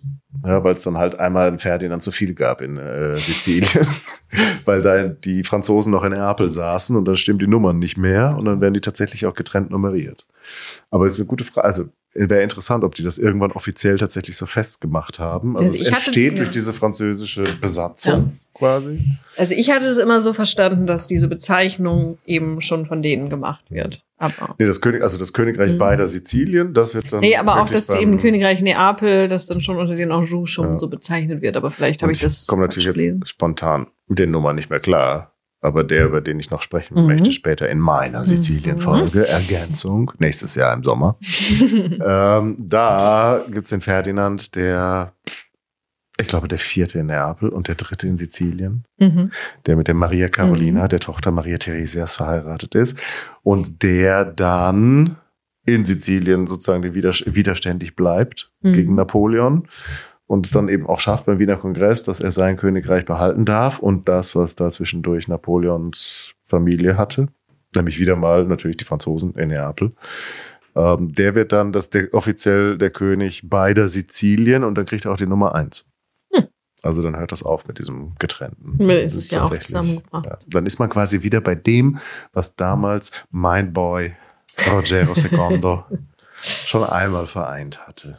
Genau. Und ich möchte noch mal einen Punkt vielleicht machen. Wir sind jetzt am Ende der Ereignisse, beziehungsweise die Geschichte geht natürlich weiter. Ja, aber die sind Aber ja, wobei, was jetzt, weil ich habe jetzt nämlich noch mal so eine kleine Abschlussfrage, auch Diskussionsfrage an euch da draußen. Ach, Ähm, wer hat denn jetzt eigentlich gewonnen? Der Kaiser oder der Papst? das ist jetzt aber schon sehr, also ich glaube nicht, dass so, hm, Weil, pass auf, ob jemand von seinem Hocker aufsteht. von jemandem so im Hocker aufsteht. Weil ich das im Grunde eben tatsächlich, also ich finde es schon spannend, was hier auch passiert, weil man auch zum Teil eben auch so gewisse nationale Vorstellungen klar machen kann, die gab es damals noch nicht, die auch von der Literatur eben da drauf gepresst wurde. Ähm, das hatten wir jetzt ja zum Einstieg besprochen, weil auch in der älteren Literatur Manfred beispielsweise ist immer der Italiener, der so die italienische Partei repräsentiert und Berthold Was ist ja erstaunlich ist, wenn er doch ähm, einstmals mit dem angeblich so deutschen Geschlecht der Staufer dort aufgeschlagen ist. Aber, quasi. genau, und, ähm, und Berthold ist eben der Deutsche, weil der kommt ja irgendwie. Und Mhm. da kann man eben zeigen, die haben diese nationalen Grenzen nicht. Die gehen mit dem, den sich gerade in dem Moment ähm, am, am mächtigsten darstellt. Und ich kann natürlich verstehen, dass sie das mit den Namen viel zu viel wurde. Aber das war nur die Elite. Die unter, wenn die kleineren, wenn man da einmal reinguckt, die wechseln alle zwei Monate die Was Seite. meinst du jetzt? Also wer, wer hier die Parteien Was wechselt. ist die Barone? Ja, also wir haben ja natürlich Manfred und Berthold ist die absolute Elite. Das sind die, die die Herrschaft, Mhm. die Herrschaftsentscheidung treffen. Aber wir haben noch Barone darunter, die dann die unterstützen oder dann mal abfallen und mit dem Papst gehen und zwei Monate später sind sie doch wieder auf Manfreds Seite und dann drei Monate später wieder beim Papst. Das ist ein Hin und Her, die Städte, die dann da noch mal. Also man merkt einfach, die gehen nach ihren Interessen, die sie für ihre Familie in ihren Dynastievorstellungen als die richtige Entscheidung Mhm. treffen. Das mit den Bayern hat sich auch als Flop herausgestellt. Wären sie mal mit dem, mit Alexander gegangen und hätten gesagt, na gut, dann empfangen wir das Königreich Sizilien aus päpstlicher Hand. Mhm. Dann äh, wäre Konradin vielleicht doch auf den Thron gekommen und nicht in Neapel hingerichtet Mhm. worden. Ähm, aber man geht eben mit Manfred, weil man sagt, nee, der, der Italiener in Anführungszeichen, der ist verlässlicher als der Papst. Und das sind eben so die, da ist keine deutsche Identität, da ist auch keine italienische. Wo soll die in Sizilien die italienische Identität herkommen? Da haben wir vorhin schon in der Pause kurz drüber gesprochen. Da sind arabische Einflüsse, da sind griechische Einflüsse, da sind normannische Einflüsse. Ja, wo ich gesagt habe, ich, ich wundere mich eigentlich, dass die überhaupt, oder ich Ja. frage mich, wann die angefangen haben, Italienisch zu reden. ja. Weil da waren ja eigentlich Da haben Griechen gelebt. Okay, da haben auch ein paar Römer wahrscheinlich mhm. gelebt, dann zwischendrin, die dann sozusagen verballhornt irgendwann angefangen haben, Italienisch zu reden. Aber trotzdem waren auch die meisten irgendwie, also die Christen, die da gelebt haben, irgendwie Griechisch. Äh, dann kommen die Araber, die das besiedeln. Dann kommen die irgendwie die Normannen, die irgendeine Art von Französisch geredet haben müssen. Und ja, wann fangen die eigentlich an, ja. äh, Italienisch zu reden? Zwischendurch überhaupt? haben wir noch die Langobarden, die auch irgendwas gesprochen haben. Mhm. Auch nicht weiß was. Ähm, also das ist eben so, keine Ahnung, wann die da angefangen haben. Das hatten, ich meine, es klingt, dass ich ja heute, ich bin jetzt nicht so firm in Italienisch, auch wenn ich mir Mühe gebe. Und man merkt natürlich schon, aber eher in Neapel, finde ich, dass die irgendwann anderes Italienisch reden. Gut, in Sizilien ganz ohne Zweifel auch. Aber trotzdem ist es ja nochmal Italienisch. Ja. Und wahrscheinlich werden die meisten Sizilianer heute auch sagen, dass sie zu Italien gehören. Obwohl ich tatsächlich bei irgendeinem Urlaub mal ähm, dann auch so Hinweise gefunden mhm. habe, so Aufkleber, die dann nochmal auf das, von wegen so im, im Sinne, ich kann es nicht mehr wörtlich wiedergeben, aber so Sizilien ist nicht Italien. Ja, nee, aber das habe also ich aber auch. Es gibt irgendwo noch so eine Widerstandsbewegung. Ja, also die Sizilianer, die ich so im Leben getroffen habe, meinten auch, Sizilien ist nicht Italien. Also mhm. das ist was anderes. Es ist ja auch äh, eigentlich nicht überraschend, wenn man sieht, dass es Sizilien eigentlich immer besser ging. Ja. In der Zeit, wo sie nicht Italien waren. Und danach ging es bergab. Ja, und an dieser Stelle geht es leider auch mit unserem Podcast etwas bergab, zumindest was die Aufnahmetechnik angeht. Ein kleiner Gruß von mir, während ich das staufische Natterngeschlecht schneide und mich sehr freue, dass du bis hierhin den Irrungen und Verwirrungen zwischen Staufern, Anjou, England und dem Papst gefolgt bist. Wir haben ja damals mit Solveig alle drei Folgen am Stück aufgenommen, damit das Opus Magnum in einem Geiste tatsächlich aufgezeichnet wird. Nur mein Computer, der ist wohl ein bisschen überhitzt und hat ausgerechnet auf Solveigs Tonspur ja ein unangenehmes Knacksen hinterlassen. Vielleicht war es auf Solveigs Mikro, ich weiß es nicht. Es bleiben jetzt noch etwa zehn Minuten übrig mit Solveigs Resümee zur sizilianisch-sizilischen Geschichte und ich hoffe, ja, du überhörst einfach das Knacken und genießt auch den Abschluss von Solveigs Opus Magnum und unserer Trilogie zu Sizilien. So, ähm, genau, also das ist schon mal so dieser, diese Vorstellung, wir haben keine nationale Identität, also Adel funktioniert nicht national, sondern man geht das, was die Familie fördert. Und wenn man sich jetzt eben anguckt, ja, hat sich der ganze Quatsch eigentlich gelohnt und für wen hat es sich gelohnt? Und da habe ich jetzt mal so überlegt, also da haben wir jetzt natürlich auch schon drüber gesprochen, naja, für die Folgen für das für Reich. Peter und Karl. Ja, für Peter und Karl, wobei auch da. Hm, ähm, die Folgen für das Reich, wenn man sich das anguckt, ja, die Instabilität und das Interregnum, das jetzt dann passiert. Ähm, und was, glaube ich, noch viel, viel einschneidender ist, was man aber gar nicht so auf den Schirm hat, ja, die, der Bedeutungsverlust der Kaiserkrone und der mhm. Kaiserkrönung. Weil danach haben wir keine Kaiser mehr für eine gewisse Weile, bis zu diesem Heinrich den Siebten, der dann irgendwann Anfang des 14. Jahrhunderts mal nach Italien geht. Mhm. Und auch er bildet eine Ausnahme. Also wir haben danach viele deutsche Könige, die sich nicht mehr krönen lassen, weil. Da schon? Ja. Weil sie es teilweise nicht schaffen oder keine Zeit haben. Keine Zeit haben. Oder denken, ah, der Papst, der überlegt sich eh anders. So, also, also dieser Bedeutung und auch diese Beziehung zueinander, diese, die wirklich die gesamte Zeit seit Karl dem Großen feststellbar ist. Dieses Hand in Hand, der Kaiser und der Papst gehen zusammen, die stehen, die als Schutzmacht für die, für die Welt, die passen auf, die stellen die Einheit der Welt dar. Das ist vorbei. Das passiert hm. nicht mehr. Karl und der Fünfte geht doch nochmal. Ja, da geht's noch mal, aber versucht's. Noch. Der versucht's auch nur noch mal und da ist es eigentlich auch schon längst. Also da haben die das schon eher in ihrer Titulatur. Bist auch jemand, der in Sizilien oft wieder zu finden ist. Ja. Und also im Grunde danach machen die das manchmal noch, vielleicht aus folkloristischen Gründen oder weil sie es wieder beleben möchten, aber das ist hier gestorben. Und ja. Und warum? Naja, das Gier. Irgendwie war es eigentlich nur die Gier nach Macht, nach Land und nach Einfluss und vor allem, was ich auch so so spannend finde, ich habe es dann auch immer so beschrieben, dieser Kampf um Sizilien von päpstlicher Seite ist eigentlich, wir rennen mit wehenden Fahnen in den Untergang hinein. Ja, vor allem, sie brauchen es ja eigentlich nicht. Ja. Sie sind ja die Lehnsherr. Sie Das machen ja sonst, das- In dem Sinne sind sie das ja sonst nirgendwo. Ja. Also Und- nur also im Ideal. Aber da in Süditalien haben sie es ja wirklich geschafft, dass sie diejenigen sind, die darüber verfügen, wer, wem dieses Land gehört. Und das reicht ihnen dann immer Genau. nicht. Und sie wirklich mit wehenden Fahnen in den Abgrund hinein, so lachend in die Kreissäge. Weil, wenn man anguckt, also für das Reich ist das schon eine blöde Entwicklung gewesen, aber gut. Aber für das Papsttum, das war eigentlich ein Selbstmord, den die da ver veranstaltet haben. Weil zum einen verlieren sie ihre Schutzmacht. Sie hatten mal zwei, jetzt haben sie keine mehr. Weil Karl von Anjou, meh, ähm, mm, Kaiser haben wir keine mehr. Die, die haben mit ihrem Interregnum genug zu tun. Also das, das Reich ist nicht Wie lange mehr. dauert das eigentlich? Das Interregnum dauert bis in die 1270er Heinrich der hinein. Also, Ohne Klammer? genau, also bis der Rudolf von Habsburg kommt, ich glaube, 72 Hm. an die Macht. Und dann geht so langsam wieder bergauf, aber wie gesagt, so wie vorher wird's dann auch nicht. Und gerade für das Papsttum, also sie Aber es haben wird immer noch interessant. ja, Schön. natürlich, aber wenn Gedenken man es eben vergleicht, es, es hat sich einfach verändert, sagen wir es Ja. so. Es ist nicht schlechter oder besser geworden, es hat sich einfach grundlegend verändert. Und ähm, das Papsttum hat einfach wahnsinnig am Ansehen eingebüßt, weil sie eigentlich ihre Macht dadurch rausgezogen haben. Darauf hatte eigentlich Gregor der Siebte darauf gearbeitet. Wir sind eine höhere Instanz. Wir stehen über diesen ganzen Machtspielchen. Wir stehen darüber. Ähm, wir, wir, wir urteilen, wenn der König und von Frankreich und der König von England irgendeinen Streit haben, kommen wir als neutrale Instanz und stehen drüber, uninteressiert an irgendwelchem Land, an Mhm. irgendwelchen weltlichen Genüssen und können ganz entspannt entscheiden.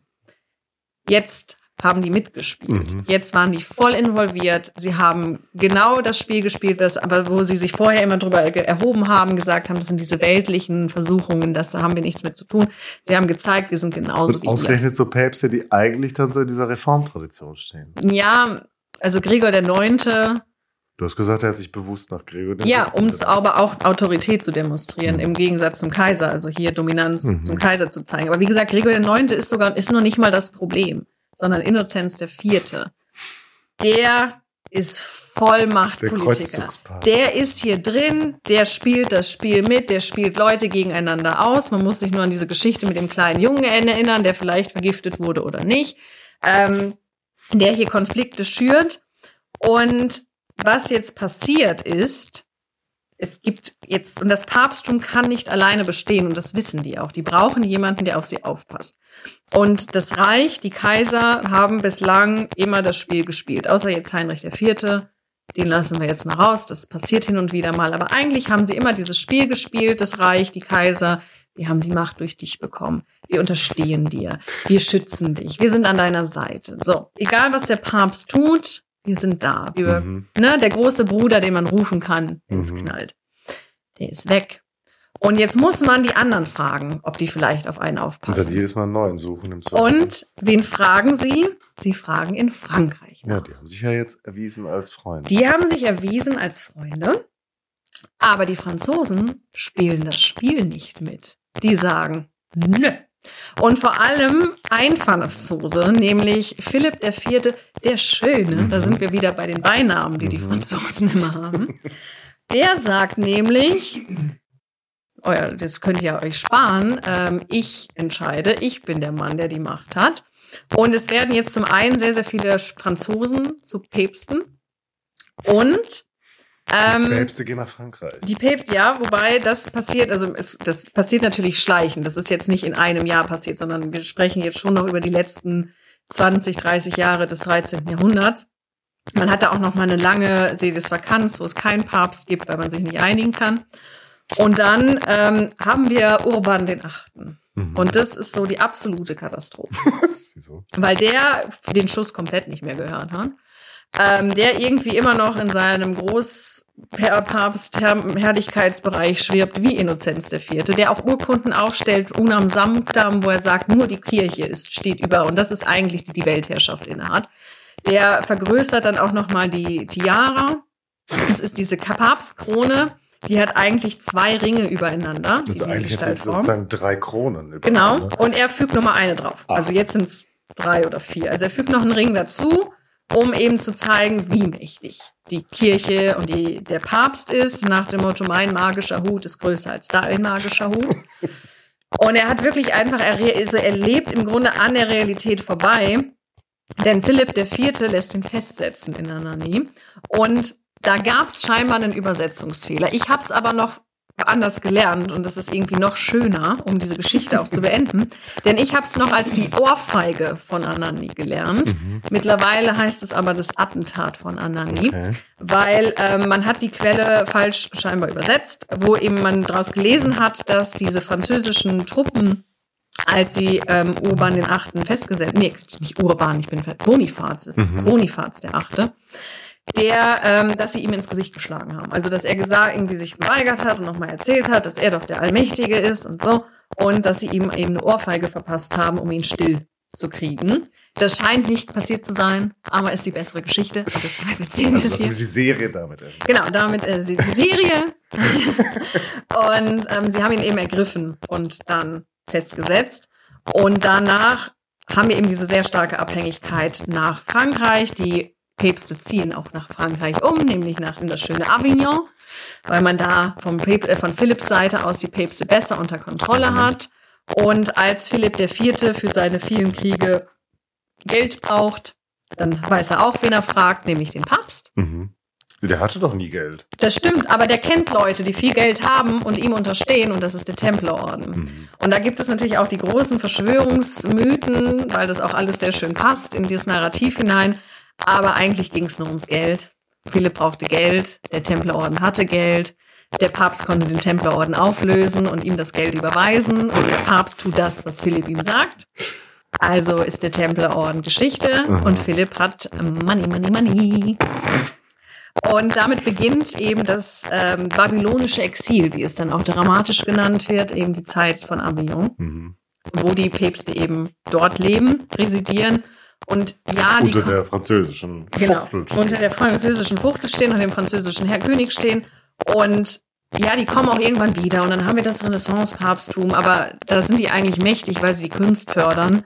Ähm, gegen diese ganzen ähm, für italienischen Fürsten, die sich dann in der Zeit etabliert haben, können die auch nichts mehr ausüben. Also diesen, diese Machtkompetenz, die sie da im 13. Jahrhundert haben, haben die niemals wieder zurückbekommen. Und warum haben sie die verloren? Weil sie meinten, Friedrich irgendwie ähm, aus, auslöschen zu können, weil sie sich da völlig verhoben haben und überschätzt haben. Und das ist so. Obwohl der das da in seinem Kreuzzug alles geschafft hat. Obwohl er es doch eigentlich wollte. Also, und das finde ich irgendwie so, so eine typische Geschichte menschlichen Scheiterns. Und das finde ich so faszinierend daran, wie man eben mit Begeisterung das eigene Unheil heraufbeschwört. Das finde ich eben so spannend an dieser Geschichte. Und damit bin ich damit willst du uns jetzt entlassen. Ja, damit will ich euch entlassen. Die sizilianische Geschichte, eine Geschichte mit, des Scheiterns. Genau, mit dieser Mahnung, seid vorsichtig. mit euren Traut den Papst Beziehungsweise, wenn ihr euch zu sicher fühlt in euren Feindschaften, denkt nochmal drüber nach. Oh. Ob man nicht vielleicht doch den Ausgleich suchen sollte. Wir suchen noch eine sizilianische Geschichte mit einem etwas fröhlicheren Ausgang vielleicht. Aber nicht alle Geschichten haben ein Glück. Ja, gut. Da du natürlich Und die Geschichten, an die man sich am meisten erinnert, sind die, die kein glückliches Ende haben. Es war auf jeden Fall sehr viel Drama und sehr viel äh, Wechselspiel der Gefühle. Wer ist denn nur dein Boy? Mein Boy ist Manfred. Ja, gut. Das, das ist mein Boy. Auf Manfred. Und Konrad auch noch. Aber der ist leider. Und Konradin gar nicht, der Ärmste, der kann nur wirklich gar nichts dafür. Ja, aber der war halt auch einfach irgendwie. Überflüssig ja. in der ganzen Geschichte. Also der hätte sich wirklich sparen können. Es tut mir leid. Ich bleib bei Rogero, da war absolute Spitze. Auf die Sizilianer, wir sind neidisch, dass ihr das Land haben dürft, dass ihr da leben dürft. Dass wir verloren haben. wir, wer ist denn wir, die Westfalen? Wir werden uns jetzt wieder unseren eigenen Gefilden zuwenden und dich dabei begleiten, wie du einen neuen Lebensabschnitt beginnst. Ja. und wünschen dir allen guten Start. Komm da gut an. In Münster. Bis das hier ich hoffe, kommt. die sind nett zu dir. Bis, genau, bis wir das hier senden, ist das, bist du schon längst da. Bin ich vielleicht schon wieder hier? Oh Gott, nein. Bestimmt nicht. Und wir danken euch auf jeden Fall, wenn ihr bis hierhin durchgehalten habt. Ich hoffe es. Ich, ich geb's, ich weiß. Es war zwischendurch ein bisschen viel. Das war, aber. Also mir wird es nur zu viel, wenn da zu viele Akteure sind. Solange es der Kaiser und der Papst sind, finde ich das toll. Und wenn dann plötzlich irgendwie noch mehr Leute auftauchen und die dann mal so, mal so, dann komme ich irgendwie nicht mehr. Ja, aber sie haben ja zwischendurch selbst aufgeräumt. Aber also, falls ihr euch zwischendurch auch abgehangen gefühlt habt, das ist verständlich. Das und wenn Sizilien nicht so euer Ding ist, dann nehmt ihr noch doch die nächste. Folge mit. Genau. Oder hört noch mal ein paar alte rein. Auf jeden Fall vielen Dank, dass ihr uns hört. Nicht vergessen bitte, solltet ihr in Sizilien sein, auf Sizilien sein oder in Neapel, das gehört ja dazu, in der Zeit, über die wir sprechen. Oder in Apulien, also in Bari, An der Amalfiküste. an der Amalfiküste, dann schickt uns doch einen Gruß aus dem Urlaub. Und wir freuen uns sehr. Und es muss nicht bei Erscheinen der Folge passieren, sondern wann immer ihr das hört. Wer weiß das schon. Und dann schicke ich das einfach Solberg hinterher nach Münster. Beziehungsweise ihr könnt es uns ja elektronisch senden an kontakt flurfunk-geschichte.de oder ihr findet uns bei Facebook und Twitter und sogar Instagram. Bei TikTok machen wir jetzt nicht mehr mit. Es sei Ja, denn, zu möchte einen Nee, ich tanze hier nicht. sizilianischen Tanzform. Macht's gut und lasst euch die Sonne auf den Bauch scheinen. Ciao. Bis dann. So, was war denn jetzt das Wort, das du nicht sagen wolltest, was dir peinlich war? Der Daddy. Der Daddy? Wer war der Daddy? Der Friedrich ist der Daddy. Ach, der Friedrich ist der Daddy und die anderen sind die Boys. Ja. Okay.